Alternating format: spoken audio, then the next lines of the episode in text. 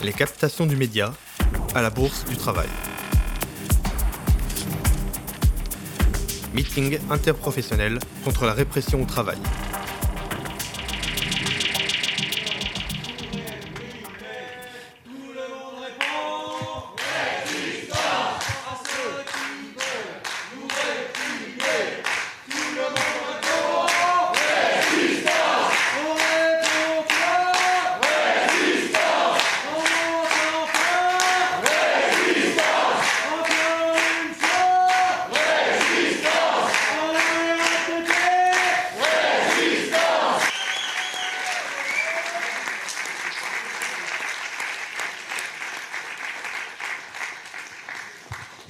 Ok, très bien. Donc, euh, ben, on va démarrer. Hein, petit à petit, euh, chaque euh, page du collectif va retransmettre et partager ou diffuser sur sa page le live de ce meeting qui est diffusé donc sur Facebook, sur le Facebook de la page Le Média TV et sur la chaîne YouTube du, du Média AE. Merci à eux pour, pour la captation et qui se déroule aussi dans cette salle de la Bourse du Travail de Paris. Euh, la, salle, euh, la salle ENAF.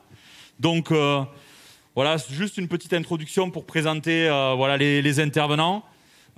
c'est quoi l'origine de, ce meeting? C'est tout bêtement des gens qui se sont retrouvés de différents secteurs, mais notamment des grévistes de, des grèves contre les retraites de l'hiver dernier, de la RATP, de la SNCF, de l'éducation, mais aussi des inspecteurs du travail, et qui sont retrouvés les uns les autres à se défendre dans des rassemblements de soutien contre toute la vague euh, de répression qui les a touchés depuis l'hiver dernier, parce que le bilan de cette grève du côté euh, du gouvernement et du patronat, c'est d'essayer de faire payer aux grévistes la détermination euh, qu'ils ont, qu'ils ont eue à l'hiver dernier.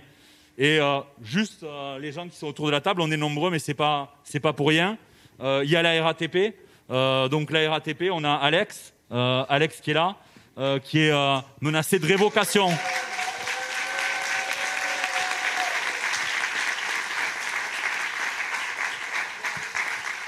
menacé de révocation tout simplement parce qu'il a osé exercer le droit syndical. Et si ça, c'est pas un des secteurs symboliques de, des grèves majoritaires dans les transports qui ont eu lieu l'hiver dernier. Donc Alex, euh, qui, est, là, menacé de révocation alors qu'il est délégué euh, euh, du personnel, un cas excessivement grave. Et là encore, c'est en juillet où ils ont tapé. En fait, le déconfinement du côté de l'État, ça a signifié le déconfinement de la répression qui s'est abattue en juillet et en août, alors qu'il était très difficile de mobiliser évidemment dans les entreprises ou dans les lieux d'études sur toute une série de secteurs.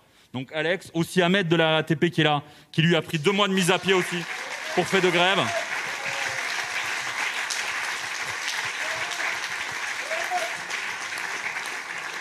Et cette grève, c'était aussi à la SNCF. Il y a aussi Éric Bezou, licencié lui aussi en juillet par la SNCF.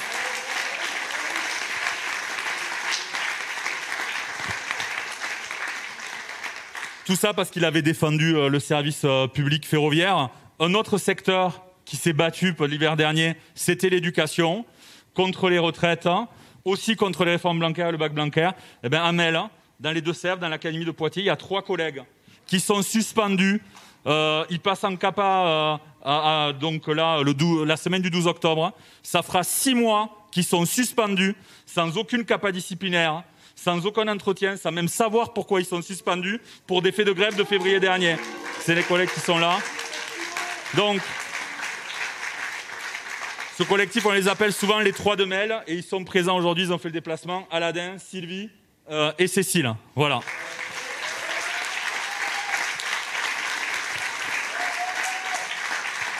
Et ça encore, c'est symbolique que dans l'éducation nationale, il y ait six mois de suspension, c'est pour des faits de grève.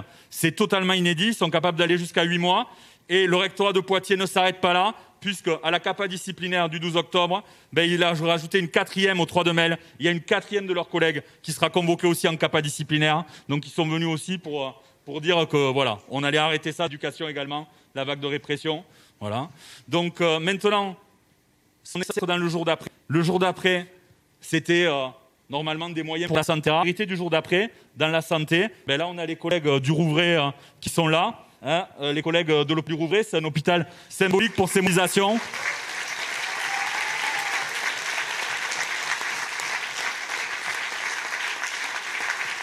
On les connaît tous. Il y avait une grève de la faim qui avait fait énormément parler d'elle avec le collectif des blouses noires, etc. Eh ben, pour avoir défendu euh, que euh, les personnels soignants ou euh, également les gens qui étaient à l'hôpital pendant la crise sanitaire soient protégés correctement, eh ben, le bilan pour eux, c'est des sanctions disciplinaires juste au moment du déconfinement. Voilà, donc ils viendront nous, parler de ça. Et aussi Anissa, qui est un EHPAD, et s'il n'y a pas un symbole quand même de la crise sanitaire, c'est bien les EHPAD. Ben, pour avoir défendu un protocole sanitaire correct dans les EHPAD, ben, elle se retrouve hein, menacée de sanctions disciplinaires. Voilà, donc merci aussi à Anissa d'être là.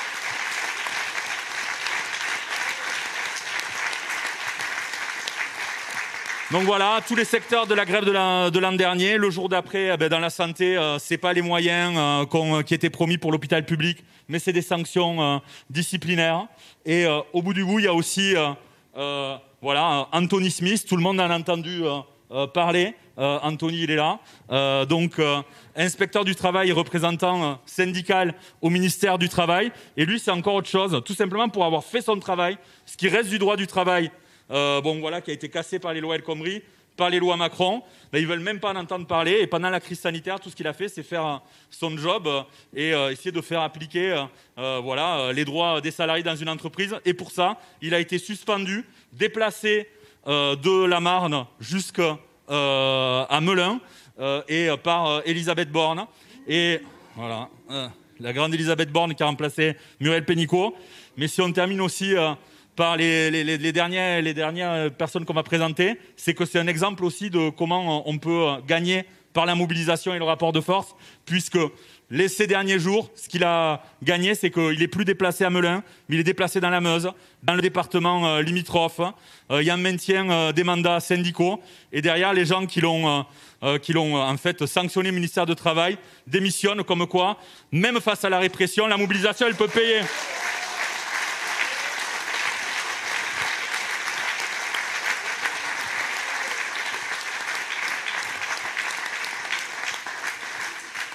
Et même chose pour euh, Gaël à la, Poste, Gaël qui rentre. Voilà, euh, la Poste et France Télécom, ce qui reste des PTT, c'est peut-être, euh, ça a peut-être été le laboratoire de la répression au travail depuis des années. On a tous entendu ce qui s'est passé à France Télécom depuis des années, les soucis de ce qui s'est passé à la Poste. Et d'ailleurs, Gaël, il fait partie de ceux qui sont déjà licenciés depuis un moment, suite à une décision politique hein, de Muriel Pénicaud, puisque l'inspection du travail avait refusé son licenciement, mais Muriel Pénicaud euh, euh, l'avait accepté. Et là encore, grâce à la mobilisation, la mobilisation de ses collègues, qu'est-ce qui avait été gagné? En justice C'est que ben, Gaël a beau être licencié, il est toujours secrétaire départemental euh, de Sud Post 92, il peut toujours intervenir dans les boîtes, hein, organiser des piquets de grève, organiser les collègues. Et donc pour la Poste, c'est un super bilan. Gaël est licencié, mais il peut toujours faire le boulot de syndicaliste, ce qu'il faisait avant. Comme quoi, là encore, par le rapport de force, on peut réussir à gagner face à la répression au travail. Quoi. Voilà. Non, je n'oublie pas, pas. Et il y a aussi à la poste Vincent de la CGT euh, FAPT 78, lui, qui est lui aussi sous le euh, de sanctions euh, suite à des faits, suite à des faits de grève. Je terminerai très vite avec voilà, dans la répression au travail, c'est ce travail aussi sur les lieux d'études. C'est Victor, étudiant de lycée, le lieu d'études parce qu'ils ont fait grève, ont été victimes de répression. Victor et Roga, c'est un cas emblématique parce que c'était parcours sup. Retrouve condamné si respect à six mois qu'ils ont fait, mais qui nager pour avoir participé à une qui avait été dégagée euh, par les CRS sous décision d'un président d'université. Donc maintenant, même participer à une AG, ça serait impossible. Donc euh, évidemment, on ne laissera pas passer. merci à Victor d'être là, au nom euh, des jeunes et de la population scolarisée. Voilà. Donc, ouais, bien sûr, bien sûr. Et il reste encore deux personnes, hein, parce que c'est une vraie vague. Voilà, donc c'est Boris pour le travail social. Voilà, la santé, un éducateur qui vient qui viennent d'apprendre euh, qu'il était licencié euh, aujourd'hui. Euh, voilà, éducateur spécialisé, lui aussi qui a fait grève avec nous l'hiver dernier et qui vient d'apprendre aujourd'hui qu'il est licencié. On ne laissera pas passer dans le travail social comme à la santé. Voilà, on est avec Boris.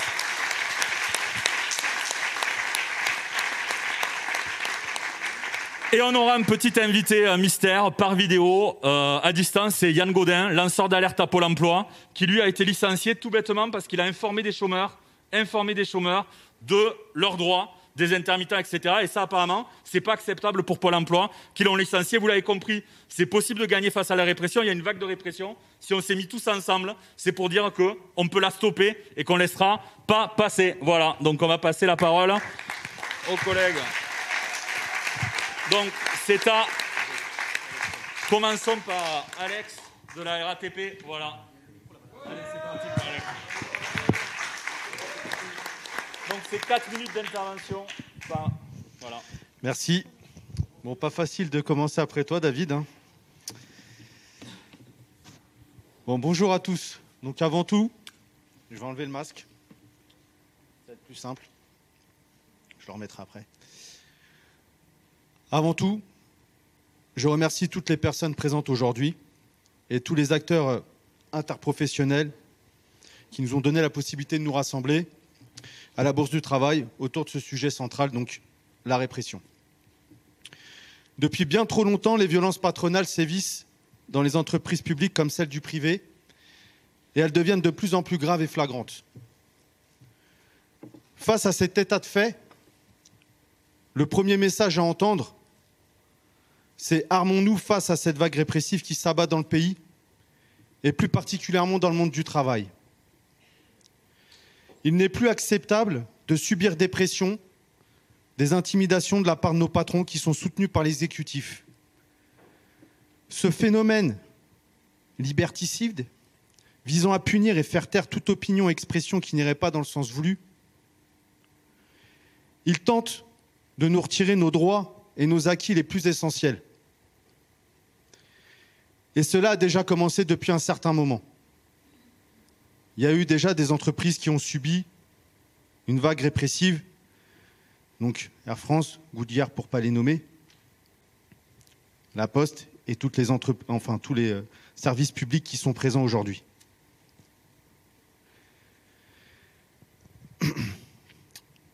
Ouais, excusez-moi, j'ai perdu le fil. Euh,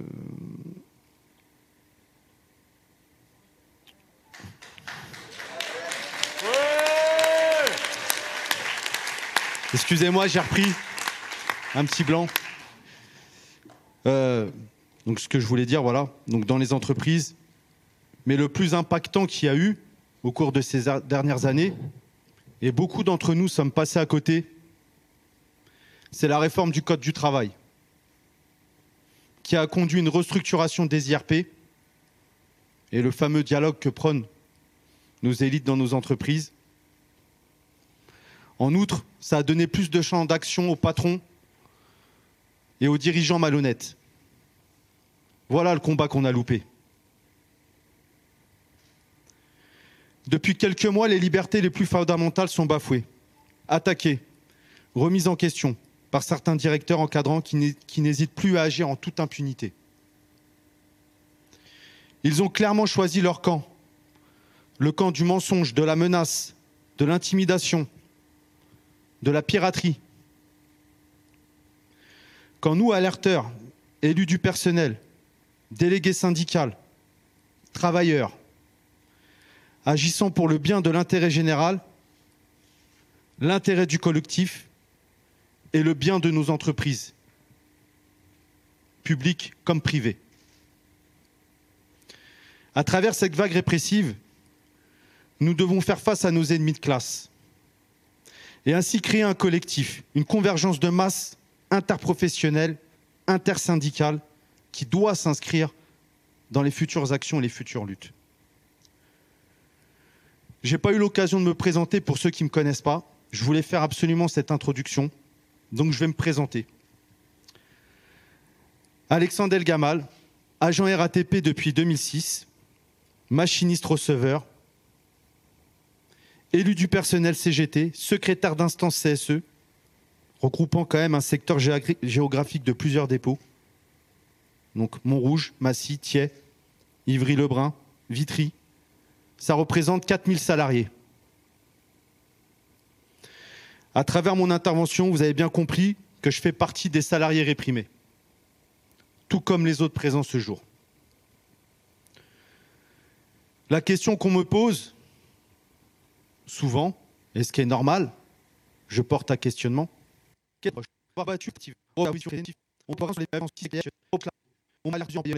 Du cœur, quoi qu'il se passe, ou quoi qu'il arrive, s'il y a un dérapage, c'est pas de ma faute. Je vais dire, c'est vrai que euh, nous a embauchés en 2004 des Noirs et des Arabes qui pensaient qu'ils ne savaient pas écrire et lire. Ils pensaient que nos parents, quand ils sont arrivés après la guerre, on les a menacés, on les a insultés de travailler, de fermer leur gueule. Et quand nous, on est rentrés à la RATP en 2004, ils pensaient qu'on allait faire pareil. Mais non, ils sont, sont détrompés. Nous, on est des Arabes et des Noirs, on a appris à lire. Et on a combattu et on combat. Et c'est pour ça qu'aujourd'hui, ils ont le démon contre nous, contre des gars comme moi ou comme Alex, parce que cette nouvelle génération ne ferme pas sa gueule. Et moi, j'ai un truc à dire à cette direction. Au lieu de vouloir nous sanctionner, qu'elles se sanctionnent elles-mêmes. Quand on voit leur bus dans l'état pitoyeux qu'elle est, quand on voit que pendant le Covid, il y a plus de 12, 9 morts à la RATP, et quand on voit le cas de, de tout ce qu'ils font à la RATP, qu'ils ne sont même pas capables de nettoyer leur bus, et aujourd'hui on va réprimer des gens qui dénoncent ça ouvertement et publiquement? Dans quel monde on se fout? Quand on voit qu'il y a du harcèlement à la des propos sexistes, voire même essayer de licencier une femme qui a, eu deux enfants qui sont décédés, et après on lui envoie un message pour lui dire un peu à pied, on vous rembauche. Et c'est nous les coupables, c'est eux les coupables et c'est eux les voyous, quoi qu'il se passe. Nous on est non coupables de rien du tout. Nous on se bat tous les matins, quand on se lève, c'est pour gagner notre pain. On se bat pour des retraites. Parce qu'eux, ils n'ont pas besoin de leur retraite normale, ils doivent toucher un million. Quand j'ai ma PDGR qui se fait enfiler de 50 000 balles d'un coup, ben c'est normal pour elle. Nous, on, demande 30 euros et c'est une guerre. Et on doit se battre tous les jours. On se bat pour avoir une retraite digne. On ne demande pas 5 000 euros de retraite. C'est un minimum qu'on va avoir retraite. C'est 1300 voire 1400 euros. On se bat pour ça. Quand on voit mon père qui a 780 euros de retraite pour payer un loyer, mais dans quel monde on vit quand nous, aujourd'hui, on a décidé de se battre cette jeunesse, on veut nous sanctionner, voire licencier? Pourquoi? Parce qu'on a vu des Arabes et des Noirs se lever dans, des dépôts. Parce qu'en 2004, il n'y avait, pas assez de Noirs et d'Arabes, on nous a embauchés pour régler les problèmes dans les banlieues, et aujourd'hui on a décidé, 10 ans après ou 15 ans après, nous licencier.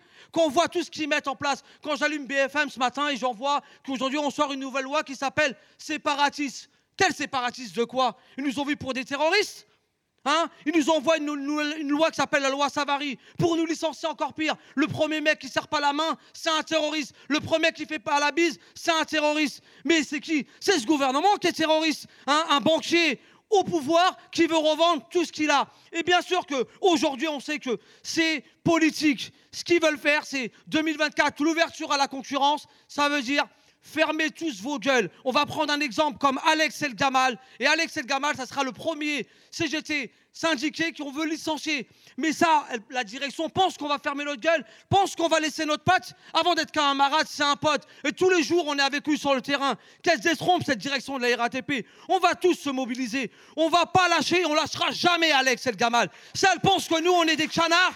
Nous, Alex, on peut pas le lâcher. Et ça, c'est pas possible. Si elle croit que faire un exemple pour Alex, c'est fermer nos gueules à tous les ouvriers, ça, c'est pas possible aussi. Et je vais finir, les potes. Merci à tous. Et si on a cette force, c'est grâce à vous. Parce que on a beau être un syndicat, mais sans les ouvriers de terrain, il n'y a pas de syndicat. C'est grâce à vous qu'on a cette force et on lâchera personne. Et jusqu'au bout, on va se battre pour Alex et pour tous les réprimés. Et cette direction qu'a la mère veilleuse parce qu'on a la haine contre elle. On touche pas Alex, on touche aucun réprimé. Merci à tous les potes.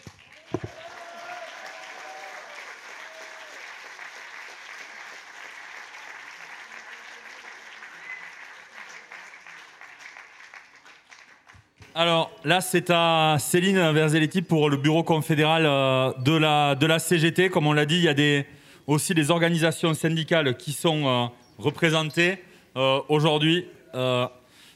On nous signale qu'il y a des bugs sur le live Facebook là, ou le live YouTube en ce moment du média. On, s'excuse, je pense qu'au niveau du média, ça va être réglé au plus vite. On va essayer de faire en sorte que les petits bugs qu'il y a sur le live soient, réglés. Voilà. Ah, Céline, exactement, c'est Macron. C'est bon. Bon, mais bonjour à toutes et à tous. Je ne serai pas aussi percutante que Ahmed et Alex. Je suis désolée, mais ça sort quand même du cœur. J'ai un petit texte à vous lire, hein, donc de la part de la CGT, de la direction confédérale, mais on tenait à, dire des choses qui euh, sûrement euh, sont euh, importantes, mais pas que. Donc essentiellement, d'ailleurs, ce qui a été dit, d'ailleurs par mes camarades, mais que la question des libertés individuelles et ou collectives, la question de la répression et de la discrimination syndicale doit s'imposer, et on l'a bien compris, comme un enjeu central, que ce soit pour les syndicats ou plus largement pour l'action syndicale et militante dans notre pays.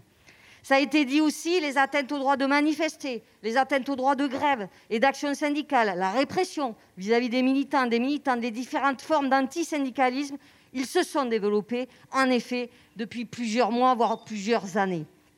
Elles s'inscrivent dans un répertoire d'actions gouvernementales et patronales qui consiste en effet à entraver et limiter l'action de ceux et celles qui agissent pour exprimer leur désaccord, de celles et ceux qui veulent peser sur les décisions sociales, économiques et politiques, de celles et ceux qui veulent être acteurs et actrices sur le lieu de travail ou en dehors du lieu du travail.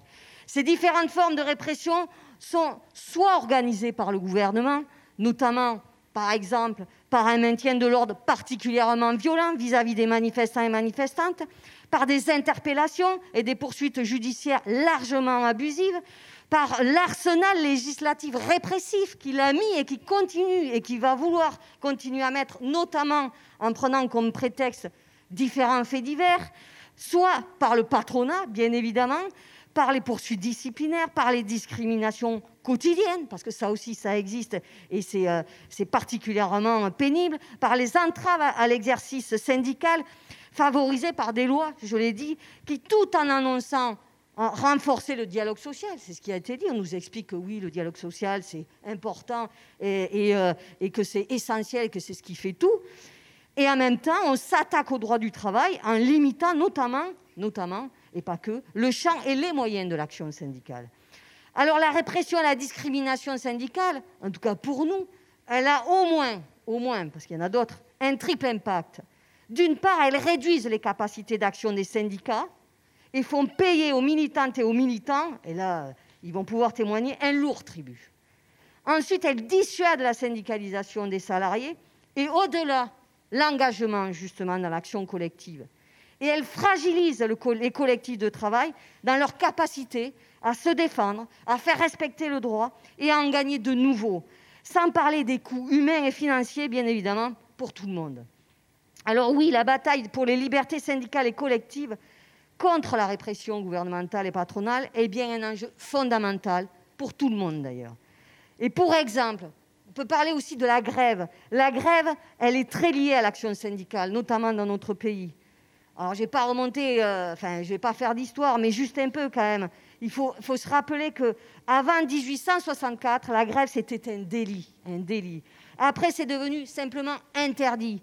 C'est-à-dire ça donné lieu à une rupture de contrat pour finir ensuite, après des batailles, en 1946, dans le préambule de notre Constitution. Aujourd'hui, le droit de grève, c'est un droit constitutionnel. Mais de toute manière, ce qui est très clair, ça ne veut pas dire qu'il ne faut pas se battre sur le, droit, justement, j'en viendrai, mais quoi qu'il en soit, les ouvriers, les salariés, et ça, c'est vraiment l'action privilégiée ici, la grève, qu'elle soit interdite, qu'elle soit un délit, qu'elle soit ci ou qu'elle soit là, elle a été largement utilisée. Et on peut dire que le droit de grève, la grève, c'est bien un fait social dans notre pays. Et donc, il ne faut plus, il ne faut plus, elle ne doit plus accepter que, justement, ce moyen d'action, comme les autres, soit entravé. Alors, je le redis, les camarades, ils en témoignent, ils le disent, le salarié, le salarié doit être acteur il doit pouvoir être acteur dans son syndicat, dans son entreprise. Nous ne souhaitons pas, nous en tout cas, en tant que CGT, un syndicalisme délégataire, mais un syndicalisme de masse, un syndicalisme de classe, qui soit un vrai outil au service des salariés qui doivent, eux, décider, qui doivent, eux, s'organiser, débattre et agir directement. Toutes les entraves à cette liberté est une entrave à la démocratie. C'est dans ce sens qu'elle nous concerne toutes et tous. C'est une entrave à la citoyenneté, au plein exercice de nos droits. Donc se battre pour défendre nos camarades, c'est essentiel. C'est une preuve en effet de solidarité. Mais c'est aussi un attachement à nos droits et libertés, à notre volonté de ne pas subir, mais d'agir en toute, en toute conscience, toute confiance aussi, pour bouger les lignes, écrire l'histoire et transformer notre société, dégager de vraies perspectives. Alors oui, lutter contre la répression est indispensable, tout comme obtenir de nouveaux droits. Donc moi, je vous appelle, enfin, en tout cas, qu'on continue forcément à se battre pour que déjà tous ces camarades soient rétablis, rétablis dans leurs droits, parce que vous l'avez dit, en effet, les coupables, les voyous, ce ne sont pas ceux qui se battent, mais bien le patronat et le gouvernement. Et je vous appelle aussi, parce qu'on doit se battre, et ça a été dit aussi, même pendant cette pandémie où on nous explique qu'il ne faudrait plus lutter, alors qu'il y a encore plus de raisons de se battre, de lutter, je vous invite aussi toutes et tous à participer massivement demain aux grèves et aux mobilisations. Merci.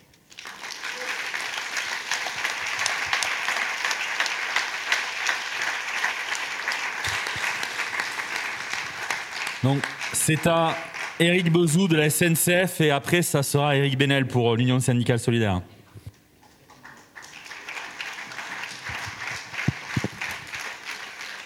On m'avait dit 4 heures, puis finalement c'est 4 minutes, alors je vais être obligé de faire des impasses quand même. Donc, je m'appelle Éric Bezou, je suis euh, anciennement agent SNCF, radié le 20 juillet de cette année, pour m'être agenouillé devant ma hiérarchie pour dénoncer la soumission qui est de, exigée aujourd'hui des agents du service public et notamment du service public ferroviaire. Aujourd'hui, ce qu'il faut comprendre, c'est qu'on n'est pas là par hasard, on est sur une apothéose. On est sur 20 ans, 30 ans de destruction du service public par les différents gouvernements, par des tenants, des, adorateurs de l'ultralibéralisme mondialisé qui ne veulent pas que ce service public redistribue les richesses. Un service public, c'est un organe de redistribution des richesses puisqu'il est payé avec l'impôt et qu'il offre un tarif unique, euh, un accès facile à, tous les citoyens. Donc, euh, peut-être rappeler quelques faits, puisque euh, euh, c'est pas très connu. Vous connaissez peut-être l'histoire de Yannick Dubois, le cheminot de Rennes, qui a été radié comme moi parce qu'il avait participé à la grève de 2018. Il y a aussi Linda Zerdi, qui a été licenciée à, Rambouillet, délégué Sudrail à Rambouillet. les deux, Yannick aussi délégué Sudrail. Mais ce qui est moins connu, c'est ce qui s'est passé à Saint-Lazare. Saint-Lazare, 2016, région test des nouvelles organisations du travail pour pouvoir gagner en productivité, parce que nous, on est des feignasses, les cheminots, on vole l'argent des Français. Hein. C'est bien connu, c'est 20 ans de calomnie euh, dans, les médias mainstream. Et donc, euh, il y a eu, euh, Fred, secrétaire du CHSCT de, Saint-Cloud, qui a été radié. Il y a eu David, membre du CHSCT de Mantes-la-Jolie. C'est pas pour rien que ce sont des membres du CHSCT. Et leurs compagnes, parce que la SNCF, elle a aucune limite. Elle discrimine aussi les compagnes des militants syndicaux ou les compagnons des militantes syndicales quand ils sont dans l'entreprise. Voilà la réalité des faits. Tous ces, tous ces dossiers, ils sont saisis au prud'homme de Bobigny et ils passeront en justice. Mais tout ça pourquoi Pour pouvoir licencier les low performers. N'oublions pas que nous, on est dans la période post-France Télécom et que tout ça, c'est pour ça. C'est ce qui se passe en, dehors de, la répression. Il n'y a pas besoin d'être militant syndical pour être réprimé. Ce qui se passe en dehors de ça, c'est aussi les licenciements des, parents isolés, les licenciements des, agents malades, les licenciements des, personnes qui sont reconnues RQTH, reconnaissance de qualité de travailleurs handicapés. C'est ça la réalité, qui sont mis au banc de la société.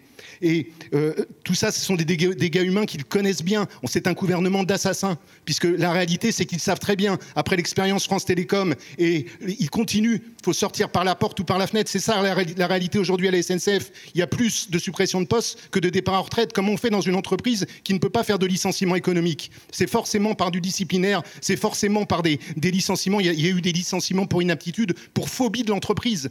Pour phobie de l'entreprise, Dixit, le médecin conseil de la caisse de prévoyance SNCF, c'est pas le médecin traitant qui le dit, c'est le médecin conseil de la caisse de prévoyance. C'est quand même pas rien. Et, donc, euh, dans, cette, dans, cette, transformation de l'entreprise, pourquoi N'oublions pas, la réforme du ferroviaire, c'est aussi une opération immobilière. Les 60 000 mètres carrés de surface commerciale à la gare du Nord, l'argent, il va aller à Auchan, plutôt que d'aller dans les trains et dans le personnel qui pourrait vous accueillir en gare et vous empêcher d'avoir un accident mortel en gare, comme c'est arrivé euh, déjà en 2019, en octobre 2019, sur la ligne C, ou comme c'est arrivé il n'y a pas longtemps dans l'Est.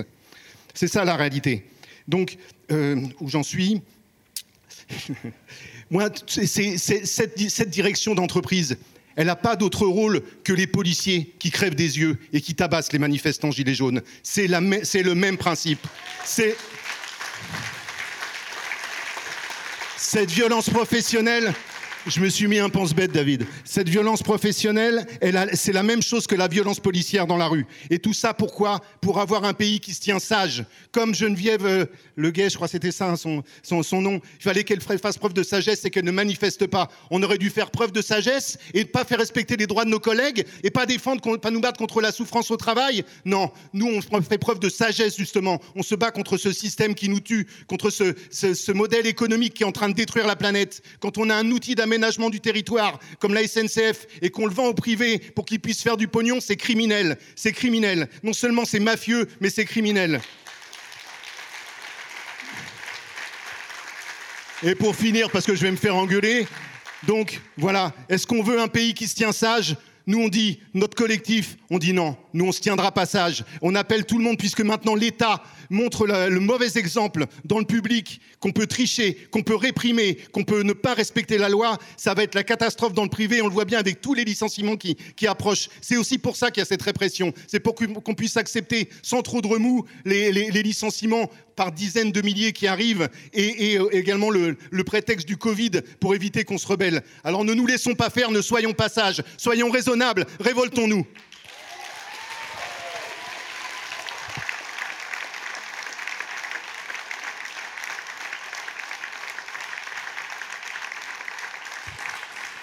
Donc, c'est à Eric Benel euh, d'intervenir pour l'Union syndicale solidaire et après, ça sera à Boris. Bonsoir à, toutes et à tous. Euh, D'abord, merci euh, pour, euh, pour l'invitation à, ce beau collectif. Ce que vous faites, il faut le saluer. il faut le saluer parce que sur cette affaire de répression, sur ces affaires de violence patronale ou de violence gouvernementale, ce qui est important, c'est de nous unir. Ce qui fait leur force, c'est nos faiblesses. Et quand on réussit à s'unir, quand on réussit à dépasser nos divisions, quand on réussit à dépasser euh, tous les petits points sur lesquels on peut avoir des désaccords, et quand on réussit à s'unir sur l'essentiel, sur l'essentiel, c'est-à-dire de défendre nos droits, de défendre nos positions, de défendre nos luttes contre le capitalisme, quand on réussit à s'unir sur l'essentiel, ben c'est comme ça qu'on commence à renverser un petit peu l'ordre des choses. Parce qu'en face de nous, il faut définir les choses telles qu'elles sont. On a un régime qui est un régime autoritaire. C'est un régime qui n'hésite devant rien. Et si les cas de répression se multiplient depuis euh, des années, et surtout sur ces trois dernières années, si les violences policières se développent et se multiplient comme elles le font depuis, euh, depuis trois ans, ou même avant, parce qu'on rappelons-nous aussi contre la loi travail, comment nous avons subi, comment nous nous sommes fait défoncer la gueule par les forces de l'ordre, si tout ça se développe, si tout ça se met en place, c'est parce qu'on a affaire à des régimes qui deviennent de plus en plus autoritaires, parce qu'ils voient bien la, la, réalité des choses, c'est que leur système, il est à bout de souffle. Il est à bout de souffle ici, comme il est à bout de souffle dans l'ensemble du monde. Regardons aussi ce qui se passe ailleurs, ce qui se passe au Chili, ce qui se passe au Liban, ce qui se passe aux États-Unis avec Black Lives Matter, ce qui se passe à Hong Kong. Tout ça, c'est un mouvement général. Et ce mouvement général, ce gouvernement, comme l'ensemble des gouvernements, il en a peur. Et quand il en a peur, ben, ce qu'il essaye de faire, c'est de faire des exemples pour qu'on n'arrive pas à s'agréger, pour qu'on continue à se diviser. Et c'est notre force, le collectif. Beaucoup ont déjà cité euh, France Télécom. S'il y a eu un procès France Télécom, c'est parce que les organisations syndicales à l'intérieur de cette entreprise, malgré leurs divisions, et croyez-moi, les divisions, elles sont fortes dans cette entreprise, elles ont réussi à s'unir. Elles étaient toutes présentes comme partie civile au procès qui a eu lieu il y a un an.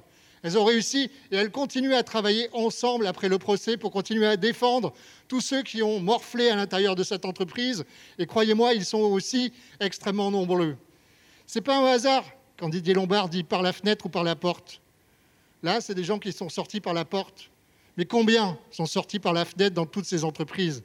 Comme le disait Eric, je me souviens quand nous sommes retrouvés devant Saint-Lazare après le suicide d'Édouard, et on pourrait multiplier les exemples à l'éducation, dans la santé, à la poste, à la SNCF. La liste serait innombrable de tous ceux qui sont déjà partis. Donc nous, nous avons une responsabilité collective dans cette affaire-là. C'est d'arrêter nos divisions. C'est d'arriver à construire dans la durée une lutte sur ces questions-là, mais en les liant à toutes les autres luttes. Combien de fois ici je suis venu pour des meetings unitaires contre la répression? Ils sont innombrables ces meetings on en ressort plein d'espoir, mais après, nous réussissons souvent encore à nous diviser. Cessons ces divisions. C'est nos faiblesses qui leur donnent leur force.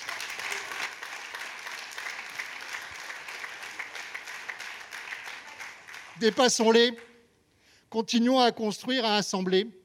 Il y a la répression dans les entreprises, il y a la répression contre les gilets jaunes, il y a la répression contre Nuit debout, il y a la répression qui s'est abattue partout contre les ZAD, etc., etc. Unissons-nous, rassemblons-nous, parce que le projet que nous portons ensemble, parce que nous avons des projets, nous avons des propositions, nous souhaitons autre chose dans ce pays et dans le monde. Mais ce, projet-là, il tient qu'à nous. Il tient qu'à nous à essayer de dépasser un petit peu les maigres choses qui nous divisent pour le construire ensemble et essayer de, de poursuivre ces luttes contre la répression et plus largement. Et l'exemple qui a été donné avec la bataille à l'inspection du travail est un bon exemple à suivre. Mais il ne faut pas s'arrêter là, il faut poursuivre. Ce n'est pas parce qu'il va dans le département d'à côté qu'on peut se satisfaire. Et la situation à l'inspection du travail, il suffit de discuter avec n'importe quelle inspectrice ou inspecteur du travail pour se rendre compte à quel point c'est dur à l'intérieur de l'inspection du travail. Tous les outils qui sont là pour défendre les salariés sont attaqués ou ont été attaqués. La médecine du travail, l'inspection du travail, les CHSCT, les représentants syndicaux, tout est attaqué. Alors unissons-nous, défendons-nous et construisons ensemble. Notre principale force, c'est le collectif. Chaque fois qu'on l'oublie, on perd. Essayons de gagner. Merci.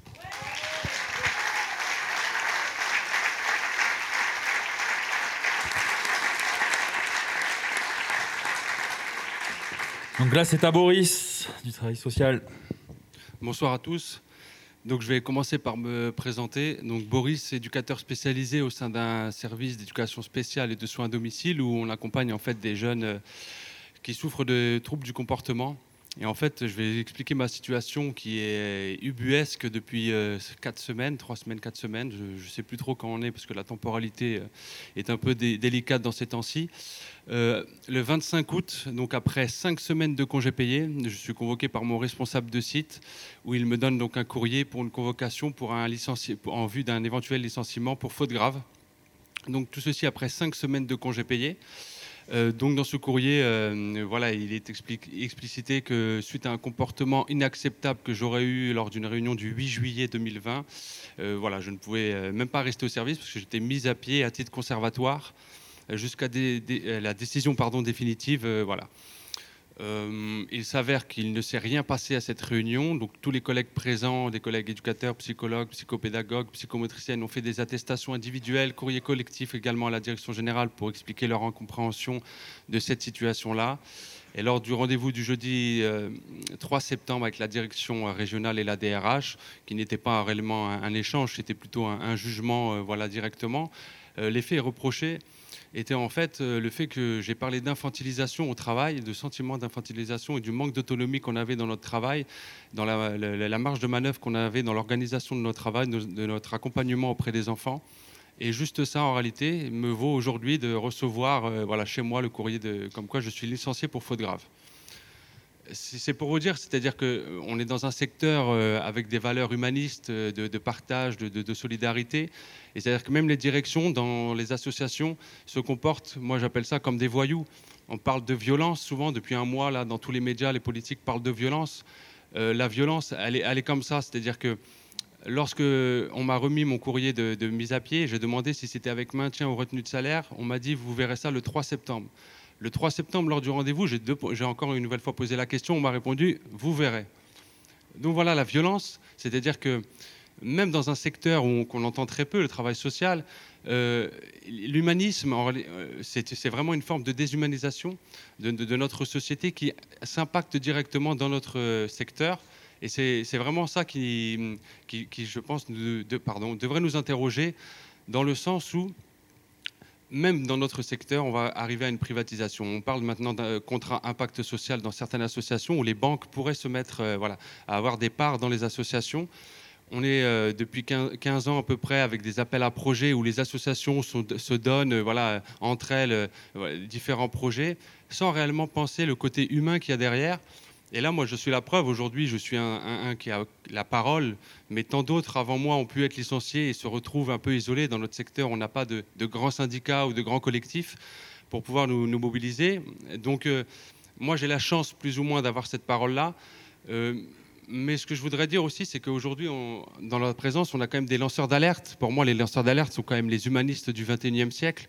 Au lieu d'être pris pour des humanistes, on les prend pour des voyous. Et les premiers voyous, voilà, les premiers responsables, ce sont bien ceux qui ont le pouvoir. Ceux qui ont le pouvoir pensent avoir une certaine toute-puissance. Et c'est vrai que le collectif là qui est en train de naître, je pense, doit avoir euh, une certaine, une, certaine force pour pouvoir s'unir contre, contre ces pouvoirs-là. J'ajouterais, et je finirai par ça, dans la vie, il existe deux types de personnes. Il y a ceux qui défendent leurs intérêts et il y a ceux qui défendent leurs convictions. Moi, j'ai choisi mon camp depuis longtemps, je défendrai toujours mes convictions.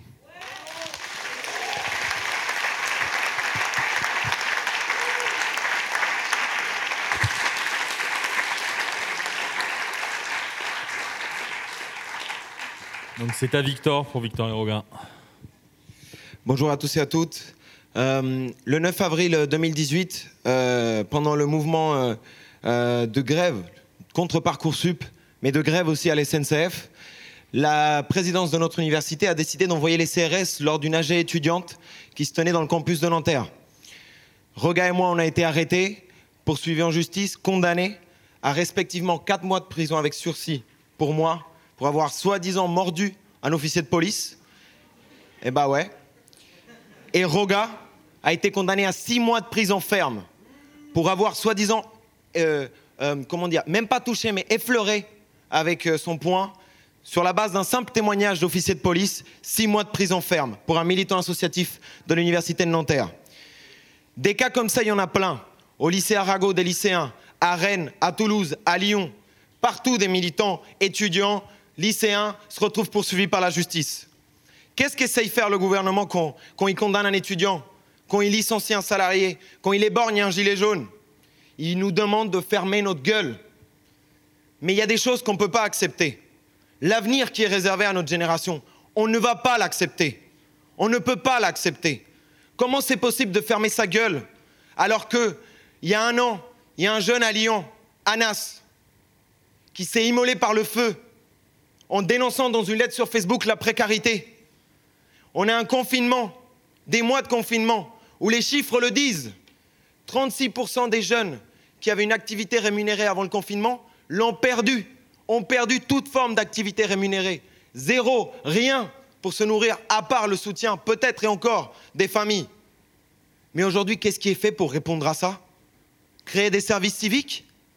Pour remplacer euh, les emplois de licenciés euh, supprimés dans la fonction publique? Qu'est-ce qui est fait pour répondre à la précarité de la jeunesse? À ceux qui ont faim, qui ont du mal à se loger, à se nourrir? Il y en a plein. Et donc nous, on devrait accepter cet avenir. On n'a pas de retraite. Une retraite à point. C'est ça qu'ils veulent nous imposer. Même la réforme chômage, ils veulent enlever ces droits aussi simples. On n'a pas à payer cette crise. Notre génération n'a pas accepté de payer cette crise. Et pourtant, lorsqu'on regarde les annonces qui sont faites, Castex, il n'a eu aucun problème à annoncer 100 milliards d'euros pour les grandes entreprises, y compris pour des entreprises qui ont fait de l'argent pendant le confinement. Sanofi, qui a fait de l'argent en vendant des médicaments grâce à la pandémie. C'est quoi ce délire? Lorsqu'on voit cette inégalité-là, cette injustice, mais comment on peut penser qu'aujourd'hui on va se mettre à genoux? Qu'on va accepter de faire le même sort que les jeunes de Mantes-la-Jolie qu'on a mis à genoux, forcés, filmés, humiliés. Et dont aujourd'hui les familles se battent pour exiger justice. On refuse cet avenir-là.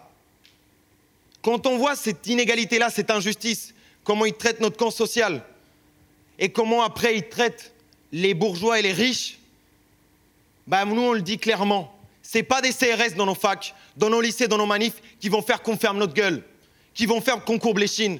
Eh ben on va se battre, on va se soulever, on va se révolter comme l'a dit Eric. On va renverser la table parce qu'on n'a pas à payer cette crise.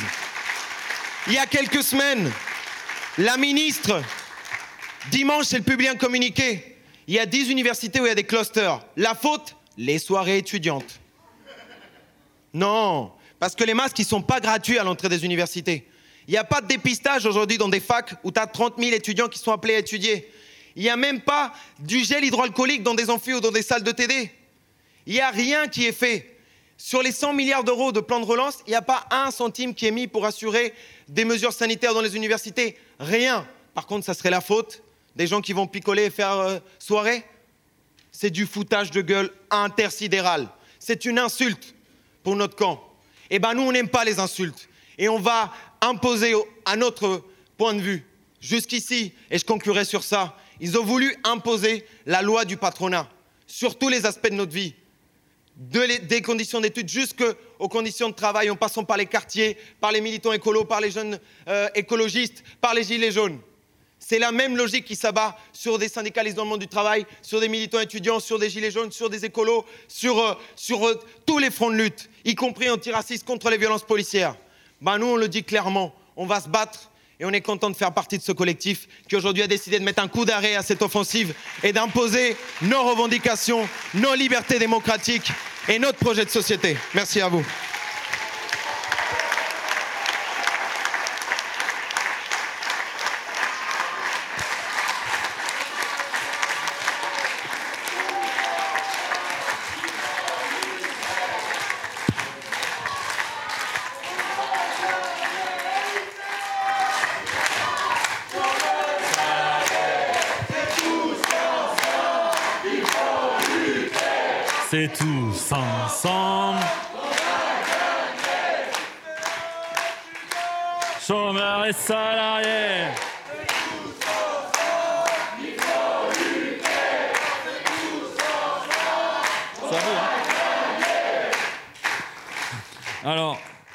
Merci beaucoup. Donc maintenant, c'est au 3 de mail, hein. Euh, voilà, euh, dans l'éducation, euh, enseignant suspendu maintenant depuis le 9 mars dernier. Et ensuite, ça sera un des soutiens politiques, la députée, la France Insoumise, Mathilde Panon. faut appuyer sur un truc là? Vous m'entendez? Ouais, ok. Bon, je maîtrise pas ce genre d'exercice, hein, donc il faudra être indulgent. Euh, donc Sylvie Contini, prof euh, à Mel, un petit euh, lycée, enfin lycée des Fontaines, un petit lycée rural dans les Deux-Sèvres. Euh, alors, il faut faire des exemples, coûte que coûte. Donc, obéissant à la voix de son maître, le rectorat de Poitiers a engagé une procédure disciplinaire contre une quatrième collègue du lycée des Fontaines de Mel. Nous sommes désormais les quatre de Mel, les trois suspendus, donc Aladin, Sandrine et moi. Cécile, sorry, à titre conservatoire donc depuis le 10 mars 2020 et Sandrine. Alors pour rappel, tout comme plus de 300 établissements en France et en Outre-mer, nous nous sommes mobilisés pour dénoncer et manifester contre la mise en place de la réforme du bac et de ses épreuves communes de contrôle continu, les fameuses 3C. Monsieur Blanquer, à travers cette réforme inégalitaire et anxiogène, mène une politique de destruction de l'éducation nationale. Et c'est dans la répression de ses opposants que cette politique se poursuit. Sur nos arrêtés de suspension remis en mars, ainsi que sur ceux de leur prolongation reçus en juillet, aucun motif n'apparaît. Il faudra attendre le dépôt de référé au tribunal administratif pour que le rectorat, dans son mémoire de défense, communique sur ce point. Ainsi, les fautes qui nous sont reprochées sont manquement à la dignité, manquement à l'obligation de réserve, blocage des accès pour empêcher le déroulement des E3C, c'est vrai que quand on fait grève, c'est un peu dur de faire autrement, et incitation à l'émeute, ça c'est un de mes favoris. Le message est clair, sois prof et tais-toi. Eh bien non, nous sommes là, et tout comme vous, nous ne nous tairons pas.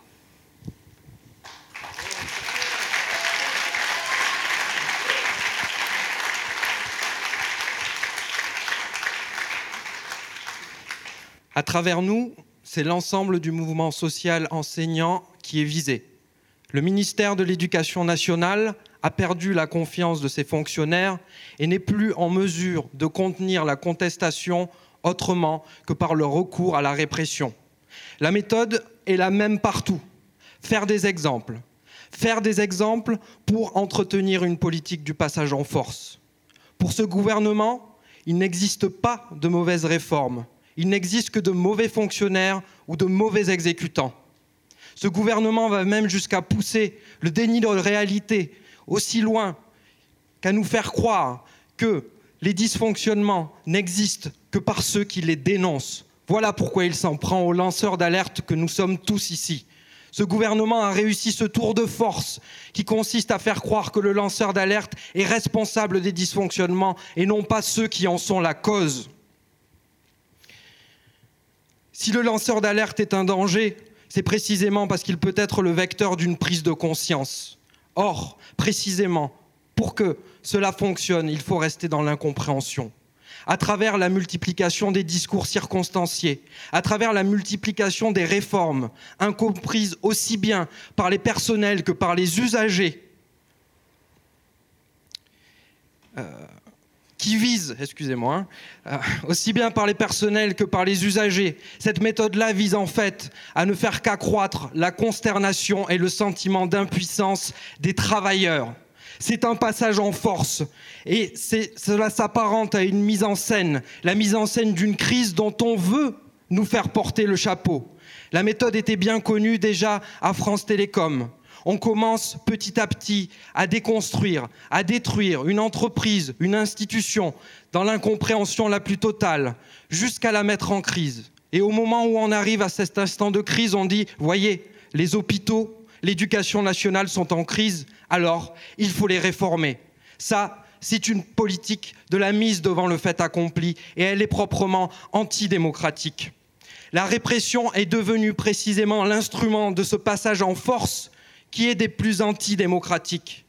Nous tenons aussi à soulever que bien que les violences professionnelles aient toujours existé, un cap est aujourd'hui franchi. Contrairement au patronat qui n'a entre ses mains que le contrat de travail, l'État, lui, est garant du contrat social. Quand il s'en prend à des lanceurs d'alerte, au lieu de les protéger, quand il s'en prend à des représentants syndicaux, quand il s'en prend aux droits de grève, aux libertés syndicales et démocratiques, c'est le contrat social qu'il rompt lorsqu'ils démantèlent des entreprises publiques, qui démantèlent des services publics qui sont notre propriété à tous, dans l'incompréhension la plus totale, alors c'est aussi, et encore une fois, le contrat social qui est rompu. Tout ceci, c'est le début, c'est le symptôme d'une dérive autoritaire qu'il nous faut à tout prix contenir. C'est pourquoi nous sommes convaincus que la lutte contre la répression, au-delà de nos cas individuels et personnels, deviendra l'avenir de toutes les luttes sociales, parce qu'elle permet de réagir de façon immédiate aux transformations antidémocratiques de notre société, de manière immédiate avant qu'il ne soit trop tard, avant que l'on soit mis devant le fait accompli. Et je finirai simplement en disant que on nous a reproché de manquer à la dignité de fonctionnaire, on nous a reproché de manquer à notre obligation de réserve, de faire de la politique. Ce n'est pas de la politique qu'on fait ici. On essaye simplement de mettre des mots sur ce qui se passe. Et en faisant ça, on remplit notre mission d'enseignant. Car nos élèves sont les travailleurs de demain. Et en faisant ça, nous les protégeons. Nous ne voulons pas que le seul avenir qui leur soit proposé, c'est un monde du travail où règne la violence le ministère de l'Éducation nationale veut faire de nous des exemples.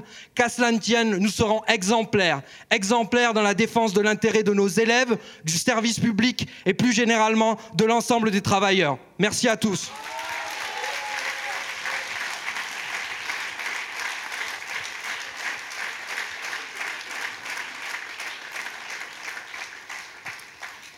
Je me présente très rapidement. Je m'appelle euh, Cécile, je suis prof de maths. Et puis ils ont pris un petit échantillon représentatif pour les suspendus, puisqu'il y a un prof de philo, une prof d'anglais, une prof de maths, euh, début de carrière, milieu de carrière, fin de carrière, deux femmes, un homme.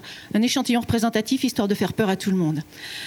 on a reçu enfin notre convocation pour le conseil de discipline, les CAPA disciplinaires, comme ils disent la première page, ça finit par En effet, vous avez. Gna, Alors, vous avez. Euh, je ne sais plus les mots, mais enfin bon. Alors, c'est juste pour vous dire que, en fait, dans le service public, enfin, en tout cas, dans l'éducation nationale, ça fonctionne comme ça. On n'est pas présumé innocent, on n'est pas présumé coupable, on est coupable. Et à aucun moment, nous n'avons eu le temps, la possibilité de nous défendre. Donc, déjà, là, il y a un scandale qui est qui est très très difficile à vivre. Voilà, c'est une, injustice euh, assez accablante. Euh, donc en fait, moi je veux vous inviter, puisque nos capas disciplinaires vont avoir lieu les 12, 13, 14 et 16 octobre à Poitiers. Donc ben, je vous invite à un grand rassemblement le 12 octobre à 13h à Poitiers pour tous ceux qui peuvent. Ce serait vraiment bien qu'on soit vraiment soutenus. Je pense que c'est la prochaine grande date dans la lutte, en fait. Et euh, ben voilà, je crois que plus on sera nombreux et plus ils comprendront qu'ils n'ont ils pas le droit de faire n'importe quoi. Voilà. Donc euh, pour tous les gens du service public et pour tous les travailleurs, venez nous soutenir. Merci.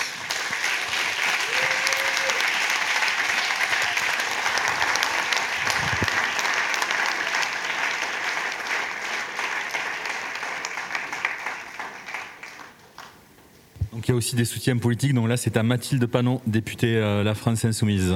Toujours 4 minutes. Bon, Bonsoir à toutes et à tous. Déjà, je voulais vous remercier euh, d'avoir organisé euh, cet événement parce que, en tant que vice-présidente du groupe parlementaire de la France Insoumise à l'Assemblée nationale, c'était important pour moi de déjà vous dire que vous n'êtes pas seul. Et puis euh, de dire que contrairement à ce pouvoir qui est en train de vous criminaliser, de vous traiter de voyous, de vous traiter d'indignité, comme disait Aladin à l'instant, nous nous disons c'est vous la dignité de la République, c'est vous l'honneur de la République aujourd'hui. Et alors, en parlant de dignité, moi, je voulais commencer par euh, vous relater un, petit épisode rapidement d'une chose qui est arrivée il y a quelques jours. Alors, il y a quelques jours, j'apprends que le groupe de la République en marche à l'Assemblée nationale s'est choisi comme président du groupe Monsieur Castaner. Là, on sent un amour du peuple euh, vraiment très fort. Donc, je fais un tweet en, notant que l'éborgneur Castaner, qui a été euh, viré euh, du ministère pour son incompétence, revient par la fenêtre pour être président du groupe La République en marche à l'Assemblée nationale. Et je conclus ce tweet en disant la Macronie recycle ses déchets. Alors là, indignité totale, on m'écrit euh, des, bon, des tweets de partout de La République en marche pour me dire que c'est indigne d'une élue de la République. Alors, bon, je vous conseille, si vous voulez faire un tweet un moment, peut-être qu'on peut les appeler OVNI, organismes violents non identifiés, comme ça ils se sentiront un peu moins, euh, euh, un peu moins que recycler leurs déchets qui apparemment euh, ne leur convient pas. Et à Macron et son monde et à ses ovnis, moi je suis là aussi ici pour répéter avec vous, leur répéter toujours que l'indignité de notre République aujourd'hui, c'est pas les mots qu'on met. D'ailleurs, ils n'ont pas réagi sur Eborgneur, ce qui est quand même quelque chose qui dit des choses aussi. Mais l'indignité de notre République aujourd'hui, c'est d'aller en manifestation, de perdre un œil, de perdre une main parce qu'on défend la souveraineté du peuple, parce qu'on défend des conditions de vie dignes. L'indignité aujourd'hui, c'est de se faire sanctionner parce qu'on défend les autres. L'indignité aujourd'hui de notre pays, c'est de briser des vies tous les jours, mais de n'avoir jamais un mot pour ces gens-là chez les puissants. C'est ça l'indignité de notre pays aujourd'hui. Alors, ils continuent à détruire nos vies les uns, euh, les uns après les autres, à faire une politique qui ne sont que pour les riches et euh, à appauvrir l'ensemble de la population. Et tout ce qu'ils veulent, c'est qu'on se taise ou à la limite qu'on soit poli quand on parle. Eh bien non, nous ne serons pas polis parce que nous le disons. Macron n'est pas seulement complice de cette répression, il organise cette répression, cette répression judiciaire, cette répression policière et cette répression syndicale des libertés syndicales et associatives dans l'ensemble du pays.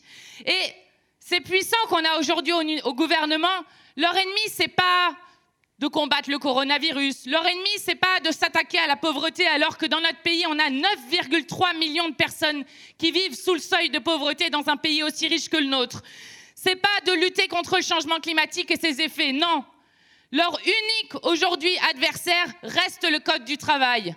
Et nous, nous avons mené une bataille féroce au début du mandat parce qu'ils ont commencé par ça. Ils ont commencé par supprimer des critères de pénibilité, par supprimer les CHSCT. Et nous n'oublions pas ce qu'ils ont fait, y compris aux soignants. Il y a les, soignants de l'hôpital du Revray qui ont mené une lutte exemplaire, y compris aux soignants à qui ils disent un jour qu'ils sont des héros et qui derrière qu'ils gazent comme euh, et qu'ils tirent par les cheveux. Et je pense notamment euh, à Farida alors qu'ils demandent juste à pouvoir soigner et faire leur travail dignement.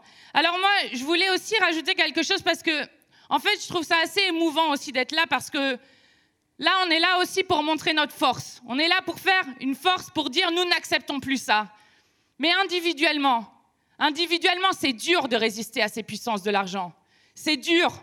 On le voit dans sa chair. On le vit pour sa famille. On le vit pour ses proches, pour les camarades qui sont avec eux. Et cette dureté-là, elle rend d'autant plus importante la force qu'on a. Mais moi, j'aimerais aussi, et certains l'ont dit euh, auprès de vous, tout à l'heure, je vais retourner à l'Assemblée pour euh, défendre le service public forestier, qu'on pense à tous ceux qui craquent, tous ceux qui se suicident. L'ONF, c'est 50 suicides en, quelques années, là, en 10 ans. Il y a des suicides, euh, on en a parlé dans plein de services publics. Quand est-ce qu'on va à, comment, arrêter d'accepter ça? Quand est-ce qu'on trouvera ça normal que dans notre République, des gens se suicident parce qu'ils veulent faire leur boulot correctement au service des autres? Et oui, nous avons de la force. Et il y a des victoires qui nous donnent de la force. Alors je pense notamment à la première victoire d'Anthony Smith, et celle-ci, on doit l'acclamer haut et fort. Oui, ils viennent d'admettre que la sanction sur Anthony Smith était injustifiée. Leur recul, c'est pour montrer que cette sanction est injustifiée et il a réussi à faire démissionner quelqu'un au ministère du Travail et on ne va pas s'arrêter là.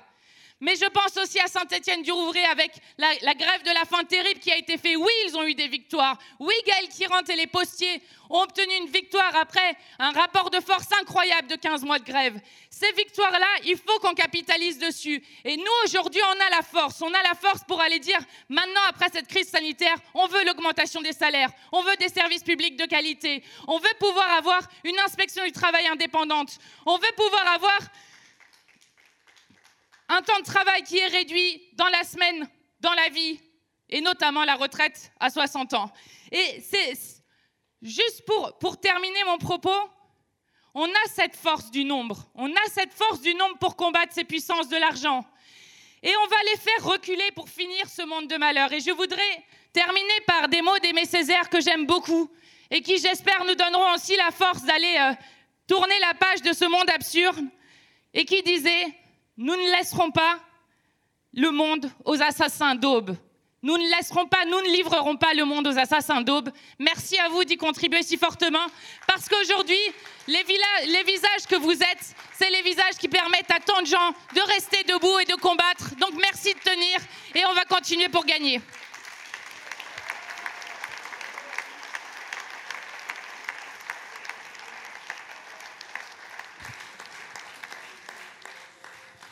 Donc là, c'est à Anthony euh, Smith du ministère du Travail, inspecteur du, travail. On s'excuse. euh, on s'excuse juste auprès de, tous ceux qui nous suivent par YouTube ou Facebook. Parfois, c'est dû au débit. Internet dans la salle. Il y a des petites coupures, mais c'est en train d'être réglé. Donc, place à Anthony. Bonsoir à toutes euh, et tous. Ben, je voulais d'abord vous dire merci en fait. Alors je sais, en vous disant merci, euh, les camarades vont me dire arrête de dire merci, tu dis merci tout le temps. Mais je vais vous dire pourquoi je dis merci. Je vous dis merci à toutes et tous aujourd'hui parce que pendant des années, des années, des années, comme militant syndicaliste, j'ai défendu euh, des collègues, j'ai défendu des camarades qui euh, connaissaient des coups durs, des coups très durs. Et le jour où moi, j'ai subi un coup très dur depuis cinq mois, eh bien, il y avait avec moi, derrière moi, à côté de moi, devant moi, des centaines, des milliers de citoyens, de collègues et de camarades et du collectif qui nous ont soutenus. Et cette solidarité, cette force-là, eh ben, c'est notre richesse, on doit la cultiver et c'est aussi pour ça qu'on doit lutter aujourd'hui tous ensemble. La deuxième chose que je, voudrais vous dire, c'est que alors oui, je suis suspendu depuis. euh, J'ai été suspendu pendant, pendant quatre mois. J'avoue que quand j'en parle, je, considère que c'est totalement surréaliste encore aujourd'hui, hein, cette histoire-là. Euh, J'ai été suspendu pendant quatre mois pour avoir, pendant Covid, demandé à un juge indépendant d'ordonner la mise à disposition d'équipements de travail pour des aides à domicile. Et ça, évidemment, ça a été considéré euh, par euh, ceux qui dirigent comme étant inacceptable et ils m'ont suspendu. Je le dis d'autant plus que cette action-là, je l'ai menée dans un secteur qui est celui des aides à domicile et je veux leur rendre hommage. Je pense aux délégués syndicaux de cette structure, je pense aux salariés de cette structure, de toutes ces structures-là qui, pendant Covid, et il y a d'autres malheureusement qui, qui ont subi également, ont été complètement oubliés de cette situation-là et qui vient s'ajouter à des conditions de travail qui sont dans ce secteur particulièrement désastreuses, avec des payes de misère, avec des horaires assurés, avec des conditions de travail extrêmement difficiles pour un public, pour des salariés qui sont massivement des femmes et qui travaillent à temps partiel dans des conditions extrêmement dures. Et ça aussi, il faut le souligner, leur rendre hommage. Elles ont été complètement oubliées dans cette séquence-là. Alors, toute l'action que j'ai euh, conduite euh, euh, dans, cette structure, elle ne s'est pas faite de façon extrêmement facile. Pour le dire autrement, il y a toute une série de pressions et d'influences qui ont été documentées dans cette affaire-là. L'inspection du travail, vous savez, c'est un tout petit corps. C'est d'ailleurs un trop petit corps. C'est 1870 inspectrices et contrôleurs du travail pour près de 20 millions de salariés dans ce pays. Ça, c'est la réalité de l'inspection du travail. C'est un petit corps, mais c'est un petit corps qui a une longue histoire. L'histoire sociale de l'inspection du travail, elle est antérieure même à la création du ministère du Travail en 1906. Et cette inspection, elle a été créée avec une idée majeur. C'est que les lois sociales qui étaient mises en œuvre dans ce pays, elles supposaient un corps social pour contrôler leur application, parce qu'on n'est pas à égalité dans la relation de travail. Dans la relation de travail, on est subordonné euh, à une aliénation aux ordres du patron et à l'organisation du travail dans l'entreprise. Et cette situation-là, cette création de l'inspection, elle s'est faite avec des garanties pour les inspecteurs du travail, qui étaient notamment des garanties d'indépendance organisées par une convention internationale qui garantit l'indépendance des salariés. Aujourd'hui, cette indépendance, elle a été manifestement attaquée, bafouée dans cette affaire-là, et ça aussi, il me semblait important de, le souligner, parce qu'après s'être attaqué au Code du travail, les camarades l'ont rappelé à de multiples reprises. Aujourd'hui, on s'attaque à l'inspection du travail. En fait, on s'attaque à l'ensemble du salariat, et par-delà, on s'attaque à tous ceux qui protègent le salariat aujourd'hui dans ce pays. Et ça, c'est dramatique. Alors, il faut quand même terminer par une note euh, qui est plus gaie, surtout qu'il me reste quasiment plus de deux secondes dans mon temps, mais juste de dire que après cinq mois de bataille, cinq mois de bataille unitaire et large, on a obtenu en moins d'une semaine deux reculs qui sont conséquents. Alors des fois, on a même du mal à les regarder, ces reculs-là, et même à, les comprendre et les analyser parce qu'on n'est pas habitué, on n'est pas coutumier de tels reculs. Mais en une semaine, effectivement, j'ai été réintégré dans ma région d'origine et j'ai été réintégré à l'inspection du travail puisqu'on souhaitait me mettre dans un placard euh, dans un autre département. Et en même temps, samedi dernier, le directeur général du travail, la plus haute autorité de l'inspection du travail, a démissionné. Donc oui, c'est pas facile. Oui, c'est pas évident. Mais on s'organise on se défend et comme on le dit souvent, on lâche rien.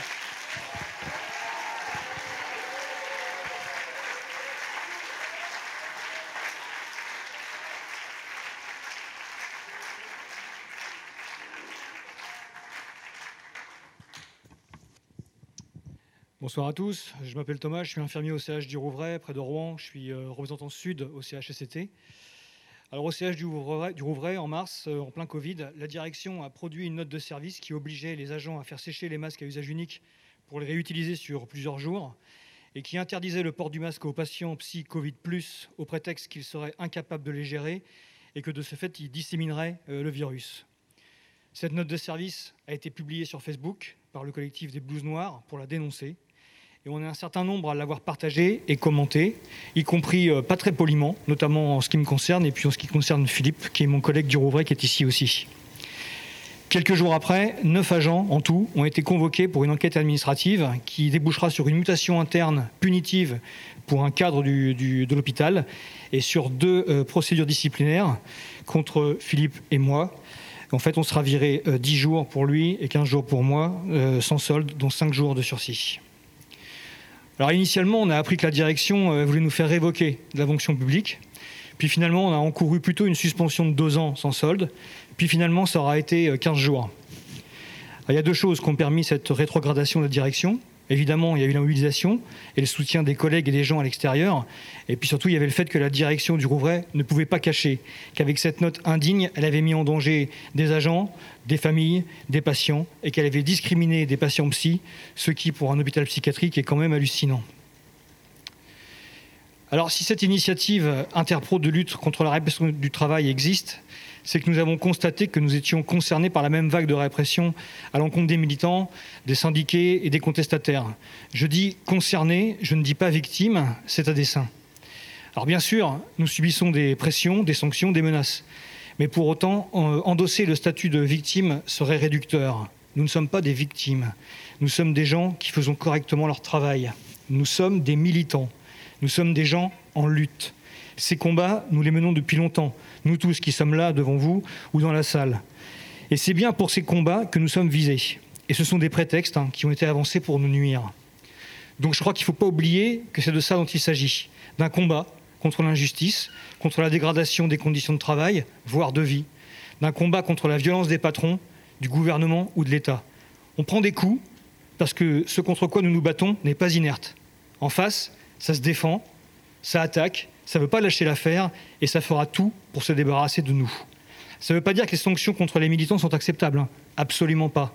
Mais ça veut dire que la riposte des patrons, des directions et du gouvernement, elle est à la hauteur de nos engagements. En d'autres termes, s'ils nous frappent aussi fort sur la tête, s'ils déploient autant d'énergie et de moyens pour nous bâillonner, pour nous casser, ou en tout cas pour essayer, c'est parce qu'on les emmerde. Pourquoi est-ce qu'ils s'occuperaient de nous si on était inoffensif pour eux? Pourquoi est-ce qu'ils chercheraient à nous déglinguer à ce point-là s'ils ne pensaient pas que nous sommes dangereux pour eux? Car oui, on peut en être sûr, nous leur mettons des bâtons dans les roues, nous les empêchons de faire ce qu'ils veulent, nous empêchons d'installer tranquillement un système dont nous ne voulons pas. Alors je tiens à le dire à mes collègues réprimés et puis à vous tous présents hein, ou ceux qui suivent le, meeting euh, sur les réseaux. Euh, si vous subissez cette vague de répression, c'est que dans votre action syndicale militante et contestataire, ben vous êtes bon. Vous êtes même très bon. Et c'est bien pour ça qu'il faut continuer dans nos actions. Il ne s'agit pas uniquement de se défendre. Il faut continuer à attaquer. Je crois que là où il y a de la répression, il y a une lutte à intensifier et à approfondir. Je crois que là où il y a de la répression, il y a un gouvernement, une administration, une direction qui sont aux abois et qui probablement n'ont jamais été aussi proches de tomber. Alors pour terminer, on a eu un petit échange de vues entre nous pour déterminer qui était responsable de cette répression. Est-ce que c'est l'État? Est-ce que c'est le gouvernement? Est-ce que ce sont nos directions? Bah, Je pense que les uns ne peuvent pas fonctionner sans l'aide des autres. C'est un système, tout simplement. Il n'y a donc aucune raison de laisser tranquille l'un ou l'autre des rouages de ce système. Peu importe sur lequel de ces rouages on fera action, ce qui compte, c'est de lutter et de continuer à lutter comme nous le faisons. Merci.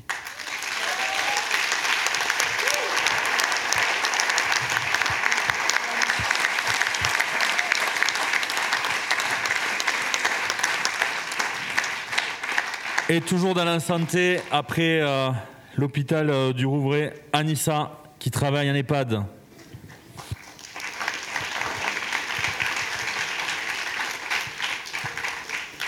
Bonsoir à tous. Bon bah je me présente. Moi c'est Anissa Amini, aide-soignante euh, en EHPAD en Seine-Saint-Denis dans le 93. Ça fait 21 ans que je travaille auprès de la personne âgée. Donc euh, voilà, je tenais aussi à le préciser. Euh, je suis élue euh, au CHSCT, donc Comité d'hygiène et de sécurité, au CTE, au Conseil de vie sociale. Je suis élue aussi au Conseil d'administration. Je représente le syndicat Sud Santé Sociaux 93. Donc, comme vous pouvez le constater, je représente un peu toutes les instances de l'établissement. Je représente les salariés de l'EHPAD. En fait, moi, mon histoire, c'est simple. Pendant l'épidémie euh, du Covid-19, euh, j'ai alerté euh, ma direction sur les conditions de travail, sur le manque de matériel dans l'EHPAD, suite aux plaintes, aux angoisses, aux appels de jour, de nuit de mes collègues sur le terrain. suite aussi à des remontées de mes collègues, en l'occurrence de mon collègue du syndicat aussi Sud Santé, qui m'alertait sur ce qui se passait à ce moment-là. Euh, moi étant confinée euh, par l'ARS, étant habitante de l'Oise à la base, euh, au début de l'épidémie, je n'étais pas sur place. Donc j'ai alerté ma direction avec mon collègue, on a alerté, on a envoyé des mails, on a alerté l'ARS, on a alerté la mairie, on a alerté un peu tout le monde, sans réponse. On réclamait un CHSCT exceptionnel, qui avait déjà eu lieu d'ailleurs dans plusieurs établissements de santé. Pas chez nous, on voyait aussi euh, au niveau de la télévision qu'on parlait beaucoup des services de réanimation, beaucoup, énormément, des collègues euh, sur le terrain en réa. Nous, en EHPAD, euh, on ne parlait pas trop de nous. On était un peu les oubliés, en fait. Donc les oubliés au niveau de la direction, les oubliés au niveau de la presse, les oubliés un peu au vu de tout le monde, en fait. Donc au bout d'un moment, on s'est dit on va alerter. On va alerter, parce que là, ça commence à bien faire. Sur le terrain, ça commençait à devenir catastrophique. Euh, les angoisses euh, des, collègues, c'était horrible. Donc, euh, on a tous des enfants, on a tous des familles. Je pense qu'on a tous eu peur au départ de cette épidémie. Sauf que nous, sur le terrain, il n'y avait personne pour assurer les agents. La direction n'était pas là, personne pour leur répondre, personne pour leur expliquer pourquoi pas de masque, pourquoi on doit fonctionner comme ça, les rassurer. Il s'est passé plein de choses les, agents, les camarades sur le terrain ont vraiment souffert. Mais vraiment, je le dis, parce que les gens se rendent pas compte, se rendent pas compte que oui, effectivement, on a eu des décès. En EHPAD, on a eu des décès, des résidents avec qui on vivait et on, tous les jours. Donc c'est un peu, c'est notre famille en fait, faut le dire, parce que le métier de soignant, on le fait quand même avec le cœur. Et les gens ne se rendaient pas compte que, voilà, lors du décès, quand même, il était demandé aux agents de mettre ces personnes dans des sacs mortuaires, chose que nous, on n'est pas censé faire en EHPAD. Ça, c'est pas notre travail. Nous, on est là pour accompagner. Voilà. À la fin, on est là aussi pour être auprès des familles, pour finir avec la personne dignement. Là, c'est pas ce qui s'est passé pendant cette épidémie Covid et tout le monde le sait. Donc oui, j'ai alerté, j'ai donné mon nom, j'ai pris la responsabilité.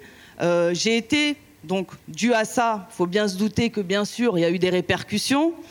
J'ai été convoqué le 6 juillet à un entretien préalable à un conseil de discipline par ma direction. Ce jour-là, mon syndicat, donc le syndicat Sud Santé, a organisé un rassemblement devant l'EHPAD.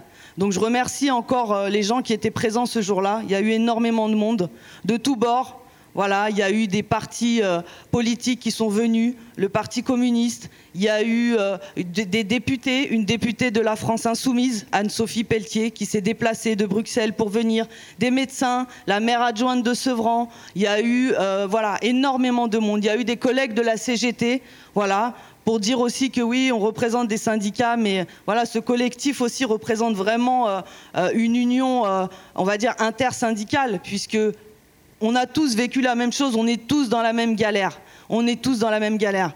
Au jour d'aujourd'hui, je tiens à dire que, voilà, moi, j'ai passé trois heures et demie avec ma direction qui, ce jour-là, au vu du rassemblement, a transformé l'entretien en enquête administrative. Donc euh, voilà, elle est sortie, hein, il y avait des journaux, elle l'a dit ouvertement.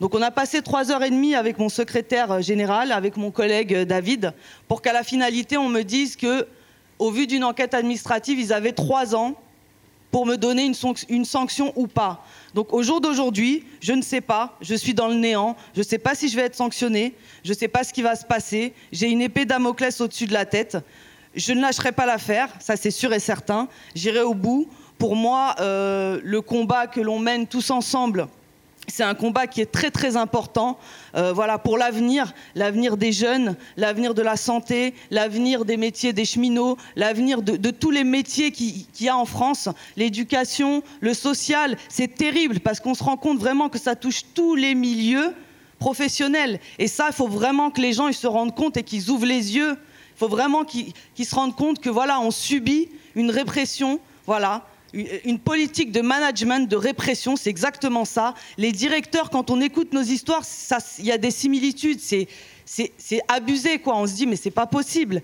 Et en fin de compte, on a l'impression que ces directeurs, ces managers, ils sortent tous des mêmes écoles, en fait. On leur apprend à taper sur les doigts. Il n'y a plus d'humanité, il n'y a plus de partage. Tout ça, ça n'existe pas. Moi, chez moi, dans mon EHPAD, la répression, elle continue. Ma direction, elle a fait en sorte de monter certains agents qui, malheureusement, ont été manipulés.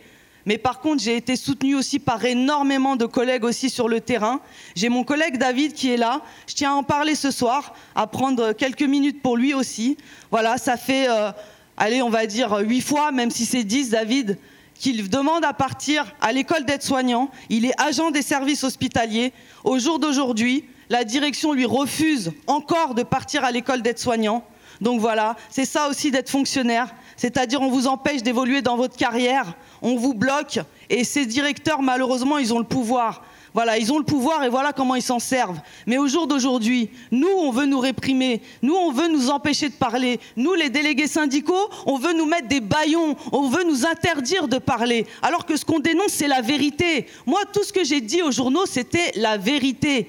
J'ai toujours été honnête. On est tous honnêtes ici. On est tous là pour défendre les salariés. On est tous là pour défendre notre pain, en fait. Mais ça, ça dérange. Ça dérange ceux qui ont du pouvoir. Donc voilà, au jour d'aujourd'hui, j'estime qu'on doit être tous ensemble. Franchement, ne restez pas isolés, ne restez pas isolés, n'ayez pas peur, parce que c'est ça qui fonctionne avec eux. C'est comme ça qu'ils nous tiennent, c'est avec la peur qu'ils tiennent. Et donc les gens, ils ont tellement peur de perdre leur travail, de se retrouver sans rien, et, surtout des femmes seules, ou alors même des, hommes qui sont seuls. Enfin, toute personne de tous bords, les étudiants, regardez ce qu'on leur fait subir. Tout ça, il ne faut pas rester isolé. Il faut absolument qu'on soit ensemble. Et c'est le but de notre collectif. Voilà, c'est d'être ensemble. On lâchera pas. On sera sur tous les fronts. On sera là le 12 octobre. Voilà, avec les profs. Et on sera là où il faudra. Voilà, merci beaucoup à vous pour votre présence. Yeah. Ouais. Rendez-vous le 12 octobre. Et donc là, c'est au euh, NPA qui est euh, représenté ici par euh, Cathy qui va intervenir au nom du NPA. Après, donc, dans les soutiens politiques, il y avait la France Insoumise tout à l'heure avec la députée Mathilde Panot. Et maintenant, voilà, le NPA. 4 minutes. Merci. Quatre Je ne m'attendais pas si tôt. non, je pense que cette soirée, elle est, elle est très importante, effectivement. Et il faudrait que ça marque une étape parce que c'est vraiment significatif. Tous ces cas qui sont, que vous venez d'exposer les uns les unes et les autres, c'est vraiment toute la même histoire. C'est-à-dire que tout le monde est poursuivi simplement pour avoir fait ce que des militants syndicalistes font depuis des décennies et euh, qui est juste le travail de la défense des intérêts individuels, collectifs des salariés. Et ça, ça fait des décennies que ça a duré. Aujourd'hui, qu'est-ce qui a changé? Ce qui a changé, c'est qu'on a en face de nous un gouvernement, un pouvoir, des patrons qui, tous, autant qu'ils sont, ont perdu leur légitimité. Parce que ça fait 40 ans.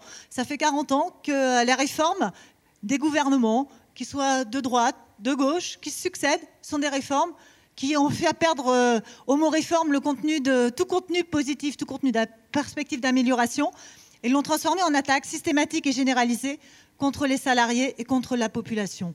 Et ça, ça veut dire qu'aujourd'hui, bah, ils n'ont plus de légitimité, ils n'ont plus euh, l'illusion hein, que l'on puisse attendre quoi que ce soit d'eux à part des coups. Alors face à ça et face encore plus à cette crise, cette crise sanitaire qui se développe aujourd'hui, à la crise économique qui s'enchaîne derrière, eh bien euh, la répression, le renforcement de pouvoirs de plus en plus autoritaires, que ce soit au niveau du pouvoir politique ou au niveau des entreprises, eh ben, c'est la seule réponse qu'ils puissent apporter. Quand il n'y a plus de légitimité, il y a plus de répression. Et face à ça, bah, effectivement, hein, ça a été dit, mais je crois que notre seul euh, outil, notre seule arme, euh, c'est de se réunir, c'est l'unité.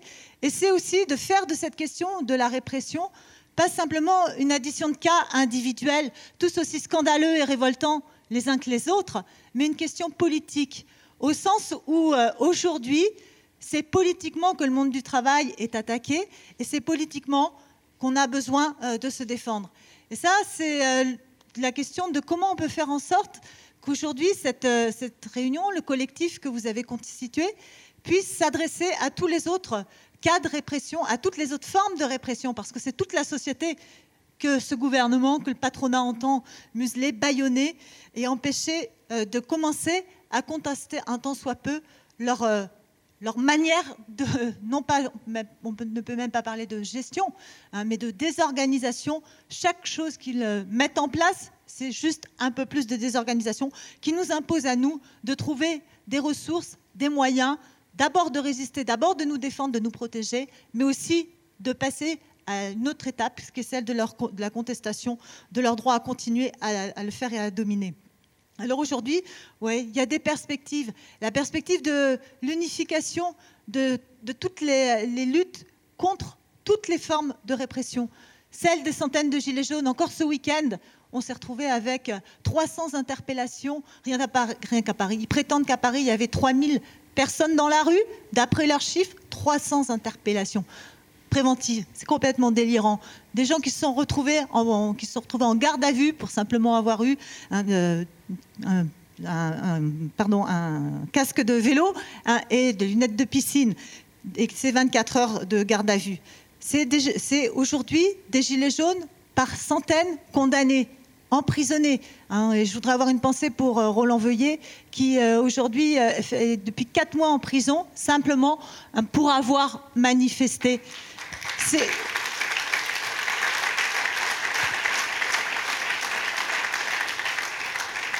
C'est aujourd'hui parce que c'est à la fois hein, la poursuite, les sanctions disciplinaires secteur par secteur, mais c'est aussi la criminalisation hein, des militants syndicalistes hein, avec euh, la condamnation d'Olivier Silam à Nice, hein, qui lui aussi a été condamné à six mois de prison avec sursis, simplement pour avoir manifesté et crié très fort ce qu'il pensait de la police, alors que des syndicats d'alliance, des syndicalistes d'alliance voulaient euh, s'insérer dans un cortège syndical où ils n'avaient absolument pas leur place et rien à faire.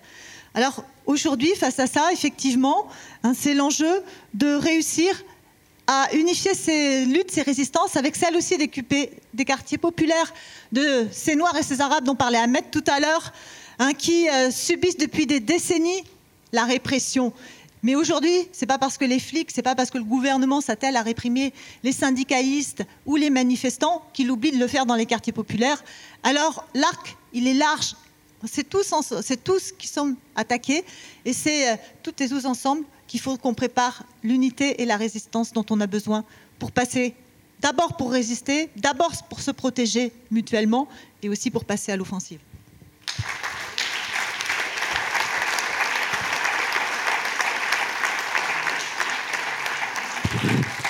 Alors c'est à Vincent euh, de la CGTF APT, postier, dans le 78. Et après, ça sera lutte ouvrière. Ouais, euh, bonsoir à tous. Euh, je commencerai par une, petite donnée qui m'a bien plu, là, que j'ai lue il y a quelques jours, pour planter un peu le décor. Bon, ça ne sera pas une grande surprise pour, beaucoup d'entre nous. Mais euh, il y a un truc donc, qui est sorti, c'est que Jeff Bezos, là, le patron d'Amazon, la plus grande fortune mondiale, euh, en fait, s'il il y a un calcul qui a été fait, si aujourd'hui il donnait une prime de 106 000 dollars à chacun de ses 876 000 salariés dans le monde, il serait aussi riche qu'au euh, début de la pandémie, c'est-à-dire il y a quatre mois. Voilà. Euh, sinon, euh, je suis syndicaliste à la Poste, du coup, je suis représentant CGT dans les Yvelines. Et en fait, moi, j'ai été réprimé. Alors, bon, c'est en fait, je suis passé pour la quatrième fois là récemment en discipline mais euh, du coup particulièrement là parce que on s'est mobilisé en fait avec mes collègues de Versailles. On était en grève pendant 43 jours en décembre-janvier dernier et euh, tout simplement, en fait, il faut bien comprendre qu'on est réprimé euh, parce qu'on a fait grève. Hein. C'est, la direction s'en cache à peine. elle a manipulé pour ça des collègues d'autres collègues, c'est-à-dire qu'elle a accusé, euh, elle a fait faire des faux témoignages. En fait, on a un directeur d'établissement qui a forcé des collègues à faire des faux témoignages en disant qu'on on les avait séquestrés. Alors c'était un peu surprenant parce que d'habitude c'est plutôt, euh, euh, les patrons qu'on séquestre et c'est pas les collègues. C'est un peu étrange déjà comme accusation, mais en fait, bon, on, n'avait strictement rien fait dans cette affaire. Hein. Il y avait juste un rassemblement devant un lieu de, un, bureau de poste. Et euh, du coup, on était cinq au départ à être réprimés avec mes collègues, donc euh, Adrien, Gilles, Nicolas et Eduardo. Euh, on est passé d'abord en fait en entretien préalable le 6 février dernier. Et en fait, on était déjà du coup à la quatrième grève plus ou moins longue depuis septembre sur le centre courrier de Versailles. Et euh, en fait, ce qu'a réussi la Poste, c'est à faire euh, la quatrième grève, c'était la plus forte en fait de très loin, parce que euh, en fait, quand ils ont touché aux collègues, aux facteurs qui font leur boulot tous les jours et qui demandent qu'à avoir de meilleures conditions de travail, là, ça a été la grève massive et il y avait plus de 95% de, des facteurs et des employés du centre courrier de Versailles qui étaient en grève ce jour-là. Et euh, du coup, en fait, ce que ça a donné, déjà, c'est une première victoire très importante parce que on n'a vraiment pas l'habitude, en fait, quand on est convoqué en discipline, que la Poste euh, lâche l'affaire au milieu des procédures. Mais là, on a quand même trois donc de ses collègues qui ont euh, qui ont été blanchis totalement, qui n'ont aucune sanction, et un qui a pris un blâme. Et alors moi, par contre, comme je vous disais, j'étais déjà passé trois fois en discipline donc là, je suis repassé une quatrième fois, donc avec euh, la suspension euh, du, Covid, etc. Le conseil de discipline n'a eu lieu que le 31 août dernier. Et du coup, la sanction qui est réclamée, normalement, là, je suis dans l'attente en fait de recevoir un, recommandé pour confirmer la sanction. C'est une sanction de trois mois de mise à pied sans salaire, quand même. Donc, il faut, faut aussi faire. C'est un truc qu'on dit pas souvent nous les postiers mais euh, c'est quand même des mises à pied qui sont. Bon, on a eu euh, quelques collègues fonctionnaires. En fait, il faut savoir que les entreprises, que ça soit directement l'État ou les entreprises qui en viennent ou qui en dépendent un peu, euh, on a des sanctions quand même qui sont complètement délirantes par rapport au privé. Hein. C'est-à-dire que dans une boîte du privé classique, logiquement, on n'entend pas des collègues qui prennent trois mois de mise à pied. C'est quand même des sanctions extrêmement lourdes. Et euh, du coup, enfin voilà, c'est ce qui est particulièrement grave dans cette affaire. Donc, comme je disais, c'est qu'il s'attaque, il s'attaque aux grévistes et à ceux qui tentent d'organiser les grèves, et en plus avec des méthodes de voyous, littéralement. hein. C'est-à-dire que un des points aussi importants de cette affaire, c'est quand même que notre directeur d'établissement, euh, celui de Versailles, qui était celui en place pendant la grève, a été placé euh, en mise à pied conservatoire le 18 mai dernier et qu'il est passé hier justement en conseil de discipline lui-même. C'est-à-dire qu'en en fait, euh, il a commis des faits, euh, des, faits tellement graves euh, à notre encontre sur ces fausses accusations, etc. Et bien sur bien d'autres faits, hein, parce qu'il y a plein, je ne peux pas vous raconter tout ici, mais mon dossier disciplinaire, par exemple, il faisait 200 pages, il était rempli de plaintes, de mains courantes dans les commissariats, etc., où ce directeur baratinait n'importe quoi sur, euh, sur la grève. Et donc, euh, voilà, c'est un truc qui n'est pas non plus commun. Et euh, c'est aussi une victoire qu'on a obtenue en plus de la relax pour euh, trois de nos collègues. C'est aussi une victoire d'avoir dégagé ce directeur qui était vraiment haï euh, par l'ensemble des collègues de l'établissement et qui est du coup en mise à pied conservatoire depuis quatre mois et dont on attend euh, bientôt la sanction. Donc euh, voilà, bah, écoutez, euh, c'est pas plus long.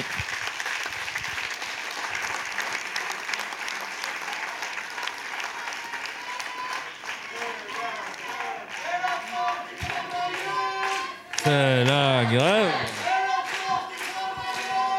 C'est la grève. C'est la grève. Et place aux représentants de lutte ouvrière encore dans les soutiens euh, politiques. Bonsoir à tous, merci pour euh, l'invitation. Jean-Pierre Mercier pour, euh, pour Lutte ouvrière. Concernant les, les, attaques patronales et gouvernementales contre, contre les militants, je travaille à PSA, une boîte industrielle Peugeot Citroën, bien connue, et on connaît bien la, les attaques de notre patron, qui est un vrai patron de combat. Il y a, il y a, deux ans de ça, trois ans de ça maintenant, euh, neuf euh, militants CGT euh, intervenaient dans un bureau pendant sept minutes auprès d'un chef d'équipe pour faire respecter quelques droits d'un salarié qui revenait d'arrêt maladie. Dépôt de plainte, demande de licenciement, garde à vue, derrière condamnation en première instance, cour d'appel, condamnation aussi. Donc ils ont les, les- les- mois de prison avec sursis ils sont passés de 6 à 3, mais il y avait plus de 20 000, il y a eu plus de 20 000 euros euh, d'amende, et ça, ça s'est passé en deux ans. Pour vous dire aussi, la, justice patronale à l'intérieur des entreprises est expéditive, mais ça on le sait, mais la- la justice euh, gouvernementale euh, pour les militants, pour les militants ouvriers, est aussi expéditive. Il y a plein de politiciens véreux qui aujourd'hui ont fait euh, euh, beaucoup de choses dans, l'illégalité qui sont même pas encore convoquées. Beaucoup de choses ont été dites et je vais, je vais, être très court. Bien sûr que nos patrons et le gouvernement nous attaquent en tant que militants syndicalistes, en tant que militants ouvriers, parce qu'on défend les intérêts des salariés, tout le monde l'a dit. Ça, c'est vrai. Mais moi, je, suis convaincu que c'est pas que ça. Et c'est pas la raison principale.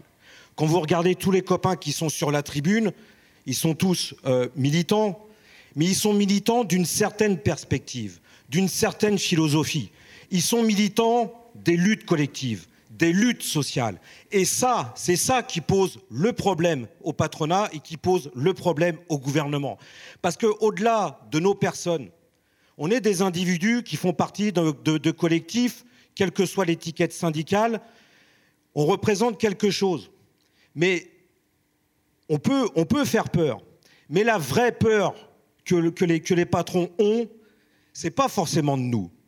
C'est derrière l'ensemble des salariés, l'ensemble des travailleurs. C'est de eux qu'ils ont peur. Et qu'il y ait des femmes et des hommes dans leurs entreprises, dans les administrations, quel que soit le lieu de travail, qui défendent cette idée fondamentale pour le droit du travail, qu'on ne peut rien obtenir sans lutte sociale, sans lutte collective, avec un programme de combat, avec des objectifs de combat, avec des revendications, eh bien c'est ça qui les inquiète. Comprenez que s'ils pouvaient nous démoraliser, s'ils pouvaient nous mettre un genou à terre, s'ils pouvaient faire en sorte qu'on abandonne le combat, ils pourraient espérer, les patrons, que derrière, les travailleurs, eh bien, ils ne mènent pas le combat. Mais ça, c'est une politique patronale qui est vouée à l'échec. Et il faut qu'on s'en convainc, je suis certain qu'on est tous convaincus de ça. Parce que ils savent, eux, qu'en euh, donnant des centaines de milliards aux grandes entreprises, alors qu'il y a de plus en plus de chômeurs qui crèvent de faim, qu'il y a de plus en plus de précaires qui se sont retrouvés au chômage, ça ne peut pas durer longtemps. Et à un moment donné, ça va craquer.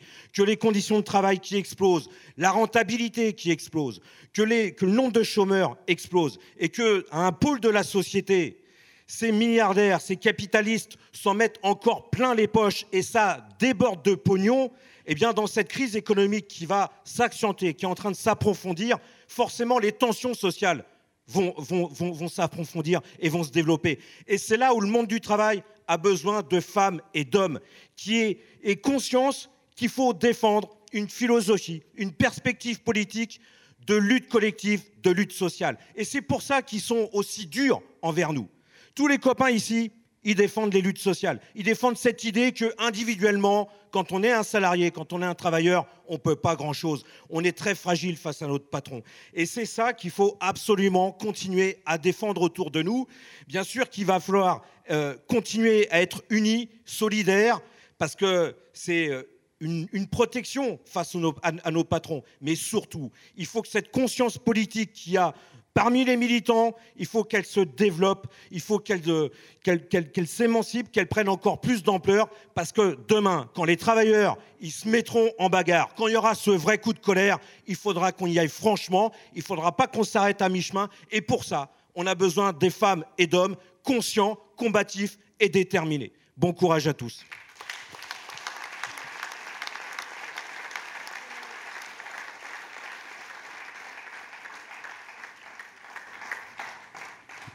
Donc là, c'est à Gaël qui de la poste du 92.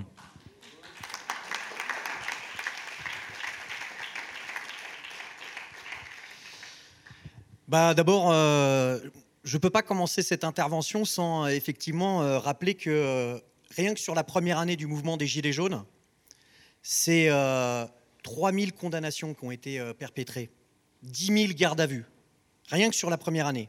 Sur ces 3000 condamnations, 1000 ont été emprisonnés à de la prison ferme, 1200 à du sursis. On ne peut pas commencer ici, et de fait, ce collectif qui part du travail, son objectif, c'est d'élargir. On ne peut pas ne pas élargir. On ne peut pas oublier la famille Traoré. On ne peut pas oublier Jérôme Rodriguez. On ne peut pas oublier Antonin Bernanos, qui est un militant antifasciste, qui simplement sur la dénonciation d'un fasciste de génération identitaire se retrouve aujourd'hui obligé et interdit de pouvoir se déplacer sur euh, Paris. Mais on doit saluer, on doit saluer l'initiative des camarades de l'éducation qui ont pris comme initiative, à partir des réprimés, de s'adresser, quels que soient les syndicats, quels que soient les secteurs, quels que soient aujourd'hui, en fait et en réalité, nos points de vue sur la lutte générale, mais de se dire, à partir des réprimés, on doit, de manière la plus unitaire possible, faire front. Parce qu'en face, ils n'ont jamais aucune brèche. En face, ceux qui mènent ces politiques contre le chômage, contre le climat, contre nos vies, contre notre avenir, ils ont un plan de mobilisation. Si en face, on n'a pas un plan de mobilisation, si en face, on n'est pas capable de faire le minimum, aller à un procès de réprimé, aller au commissariat pour un camarade qui se retrouve réprimé, aller auprès d'un camarade qui est dans, un dans, dans une commission disciplinaire. C'est la base. Mais effectivement, que la question essentielle, et si aujourd'hui ils tapent aussi fort, c'est parce qu'ils ont peur. Ils ont peur qu'on remette en cause les fondements de euh, leur société, de leur système. Ils ont peur que, effectivement, on veuille tout, qu'on veuille décider dans nos entreprises, qu'on veuille décider dans nos quartiers, qu'on veuille décider dans nos universités. Donc bravo aux camarades de l'éducation du comité de soutien des Trois de Mel d'avoir pris cette initiative. Et on espère bien que ça va aller plus loin. Et on espère bien qu'on va faire en sorte que justement aujourd'hui, pas juste sur des entreprises dites du public, parce que bon, la Poste, euh, Jacques Tati, c'est fini depuis longtemps, la majorité c'est des salariés de droit privé. hein. En 15 ans de boîte, j'étais à 1400 euros net. Bon, c'est une boîte d'exécution. Il faut que les camarades de PSA Poissy en soient. Il faut que les camarades aujourd'hui qui sont dans les entreprises, qui vont être victimes des licenciements en soient. C'est très important que justement on fasse front. Je veux pas être extrêmement long, mais prendre quand même ces minutes-là. Qu'est-ce qu'on nous a reproché? Nordine qui est là sur la grève et qu'on a menée. Ahmed, tu l'as dit avec le cœur. Euh, Jean-Pierre Mercier de Hello l'a dit également. Mais très franchement, moi aujourd'hui, je suis dans une entreprise à la Poste, représentant départemental du syndicat majoritaire. Je peux déposer des préavis, je peux faire des, des assemblées générales avec les collègues, des heures d'information syndicale, mais je suis chômeur. Et ça, si on l'a obtenu, c'est pourquoi? C'est parce qu'il y a eu 20% de nos collègues, 20% des facteurs et des factrices du département, que dès le lendemain de l'autorisation administrative de Pénico de licencier, qui ont décidé de se mettre en grève illimitée, pas un, pas deux, pas trois jours, mais près de 15 mois. Et c'est comme ça que ça s'est imposé, avec effectivement un soutien qui était extrêmement large. Nordine qui est là alors qu'il s'est fait agresser par un policier dans une action symbolique avec Assa Traoré et Antonin, qui a failli se faire crever les yeux par ce policier, s'est filmé, aujourd'hui se retrouve au tribunal parce que le policier dit qu'il a peur quand il le croise dans des manifestations. C'est juste hallucinant. Alors que faire? Comment on avance? Eh bien on avance ensemble, en frappant ensemble. Ça veut dire aussi, quelque part, ces gens-là, ils flippent, ils balisent. Comment on peut avancer? Parce que euh, on est ici demain en faisant grève, en construisant ces luttes sociales, ce mouvement d'ensemble. Mais ça, ça veut dire qu'il faut qu'on prenne les responsabilités. Moi, la justice, c'est très bien. On exerce un rapport de force. Ils ont mis huit ans à me licencier.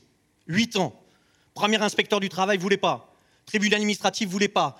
Le ministre de l'époque, Xavier Bertrand, voulait pas. Ils sont allés en cour d'appel administratif de Versailles, qui est connu pour son caractère progressiste. Et au final, l'inspecteur, à nouveau, a refusé. Et c'est Muriel Ponico contre l'avis de ses propres services. C'est-à-dire quelqu'un qui avait 771 infractions lorsqu'elle était à Danone et dans ses différentes entreprises, qui se permet de déterminer s'il y a autorisation ou pas de licencier. Ce qu'on a démontré à un moment donné, ce qu'il faut démontrer, c'est qu'effectivement, c'est pas au patron, c'est pas au gouvernement, c'est pas à l'État, comme l'a dit Thomas, de décider qui représente les salariés et les travailleurs, de décider si on a le droit ou pas de rentrer dans une entreprise, dans un quartier ou dans une université, de se réunir en assemblée générale, en réalité, de décider de notre vie et de notre avenir. Et ça, ce collectif, de manière humble, de manière modeste, mais de manière unitaire et large, eh ben, pose un premier édifice. C'est aux autres aussi d'élargir cet édifice-là pour dire une chose simple. On ne se mettra jamais à genoux parce qu'en réalité, on a la force du nombre.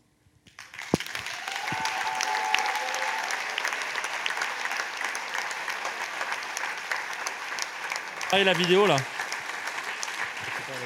Ouais, ouais, ouais. Alors maintenant, euh, il y a quelqu'un qui n'est pas parmi nous, comme je l'ai dit au début, c'est c'est Yann Godin. Yann Godin, c'est euh, c'est quelqu'un qui était lanceur d'alerte à Pôle emploi et qui, pour avoir informé des chômeurs de leurs droits, des intermittents, s'est fait euh, licencier. Donc, comme on l'a dit, il y a eu tous les secteurs, il y a tous les secteurs dans notre euh, collectif, mais il y a aussi voilà, les lanceurs d'alerte. hein. Aussi au travail, ça se développe. hein. Et ils sont en première ligne hein, sur, le terrain de la répression, cette violence patronale et gouvernementale dont on parlait. Donc apparemment, c'est illégal pour, euh, pour Pôle emploi d'informer les chômeurs de leurs droits. Alors peut-être qu'il faudrait voir un petit peu comment ça serait possible d'éteindre la lumière. Peut-être pour qu'on voit un tout petit peu Yann sur la vidéo, ce qui serait agréable. Donc là, on a mis en place quelque chose pour vidéo projetée. S'il n'était pas présent avec nous, il nous a envoyé euh, une vidéo qui est pas mal du tout.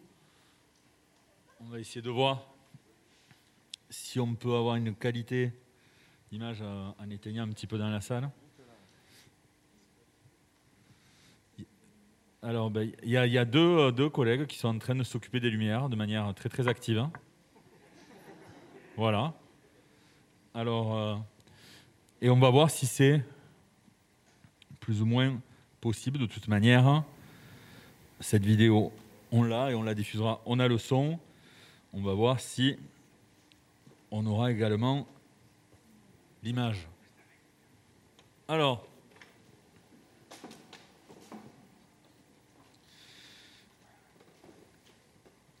alors, je pense que pour avoir accès à la lumière, ça va être un tout petit peu complexe. hein.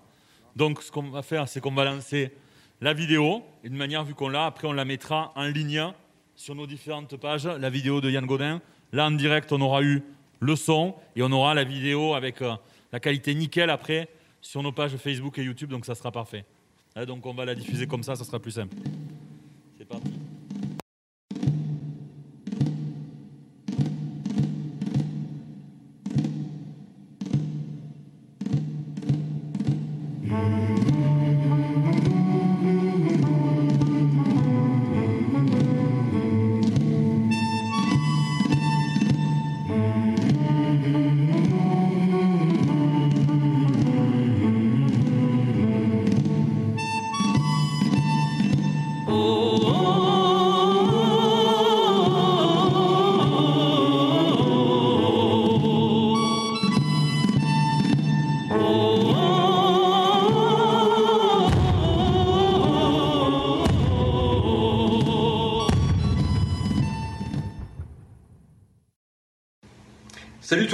Je fais cette euh, petite vidéo parce que je ne peux pas être à Paris euh, aujourd'hui parmi euh, les camarades à qui je dis bravo pour la tenue de ce meeting déjà et puis surtout un grand bravo et merci pour ce que vous êtes et pour ce que vous faites au service des, citoyennes et des citoyens au travail. Et d'autant plus après avoir subi ce que vous avez subi, ce que nous avons subi. On ne peut pas se résigner face au comportement totalitaire, évidemment. Euh, on tient au droit euh, de toutes et de tous au travail. Euh, moi j'habite à Rennes et on a observé ces derniers mois une augmentation de la délinquance, plus 30% nous dit Ouest France hier. Or, ces derniers mois, en France, on a observé l'augmentation d'une autre forme de délinquance, la délinquance managériale, euh, dont nous avons été les, victimes, euh, dont nous sommes euh, donc témoins. Euh, on a même constaté euh, des drames et dans tous les cas, euh, euh, ça crée toujours euh, des dégâts. Euh, or, euh, rien ne peut légitimer euh, la sauvagerie hiérarchique. Euh, rien n'autorise des cadres et encore moins euh, des responsables politiques euh, à se comporter en hors-la-loi, à jouer avec la vie professionnelle et, la vie tout court de, de travailleuses et de travailleurs. Alors oui, bravo aux camarades et merci à toutes celles et tous ceux aussi qui se mobilisent euh, et qui se mobiliseront euh, à l'avenir pour intervenir euh, au secours de personnes euh, qui seraient victimes de maltraitance euh, au travail. Euh, la trajectoire ne doit pas aller vers plus de, répression euh, professionnelle, Euh, ça c'est indigne euh, de notre pays. La trajectoire doit aller euh, euh, vers plus de responsabilité, euh, plus de respect, euh, plus de bienveillance, euh, et ce pour le bien-être de toutes et tous. Merci à vous.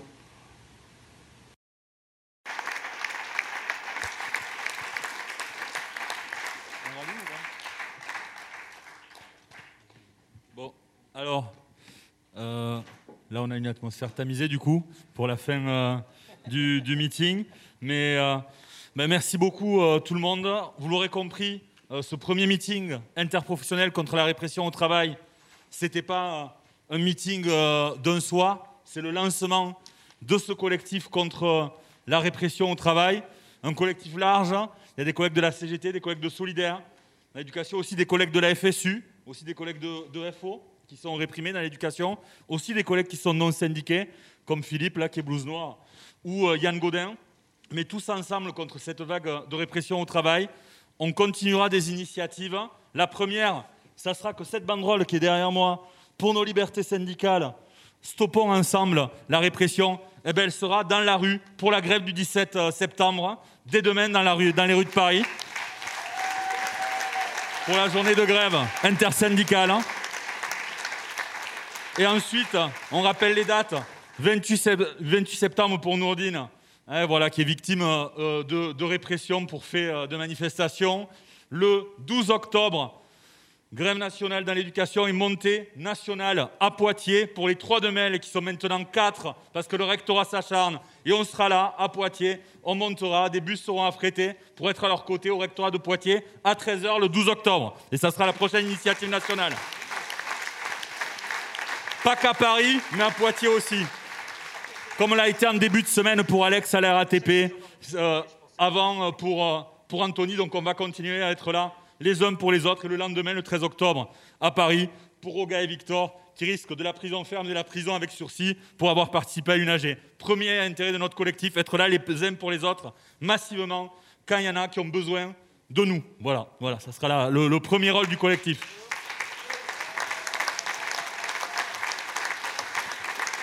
Et on vous tiendra informé des prochaines initiatives communes qui seront prises, pour certaines en région, on l'espère. En tout cas, on s'inscrit dans la durée. Et merci à tous. On lâche rien. Et merci aux médias pour la retransmission, bien sûr. Allez, salut les camarades.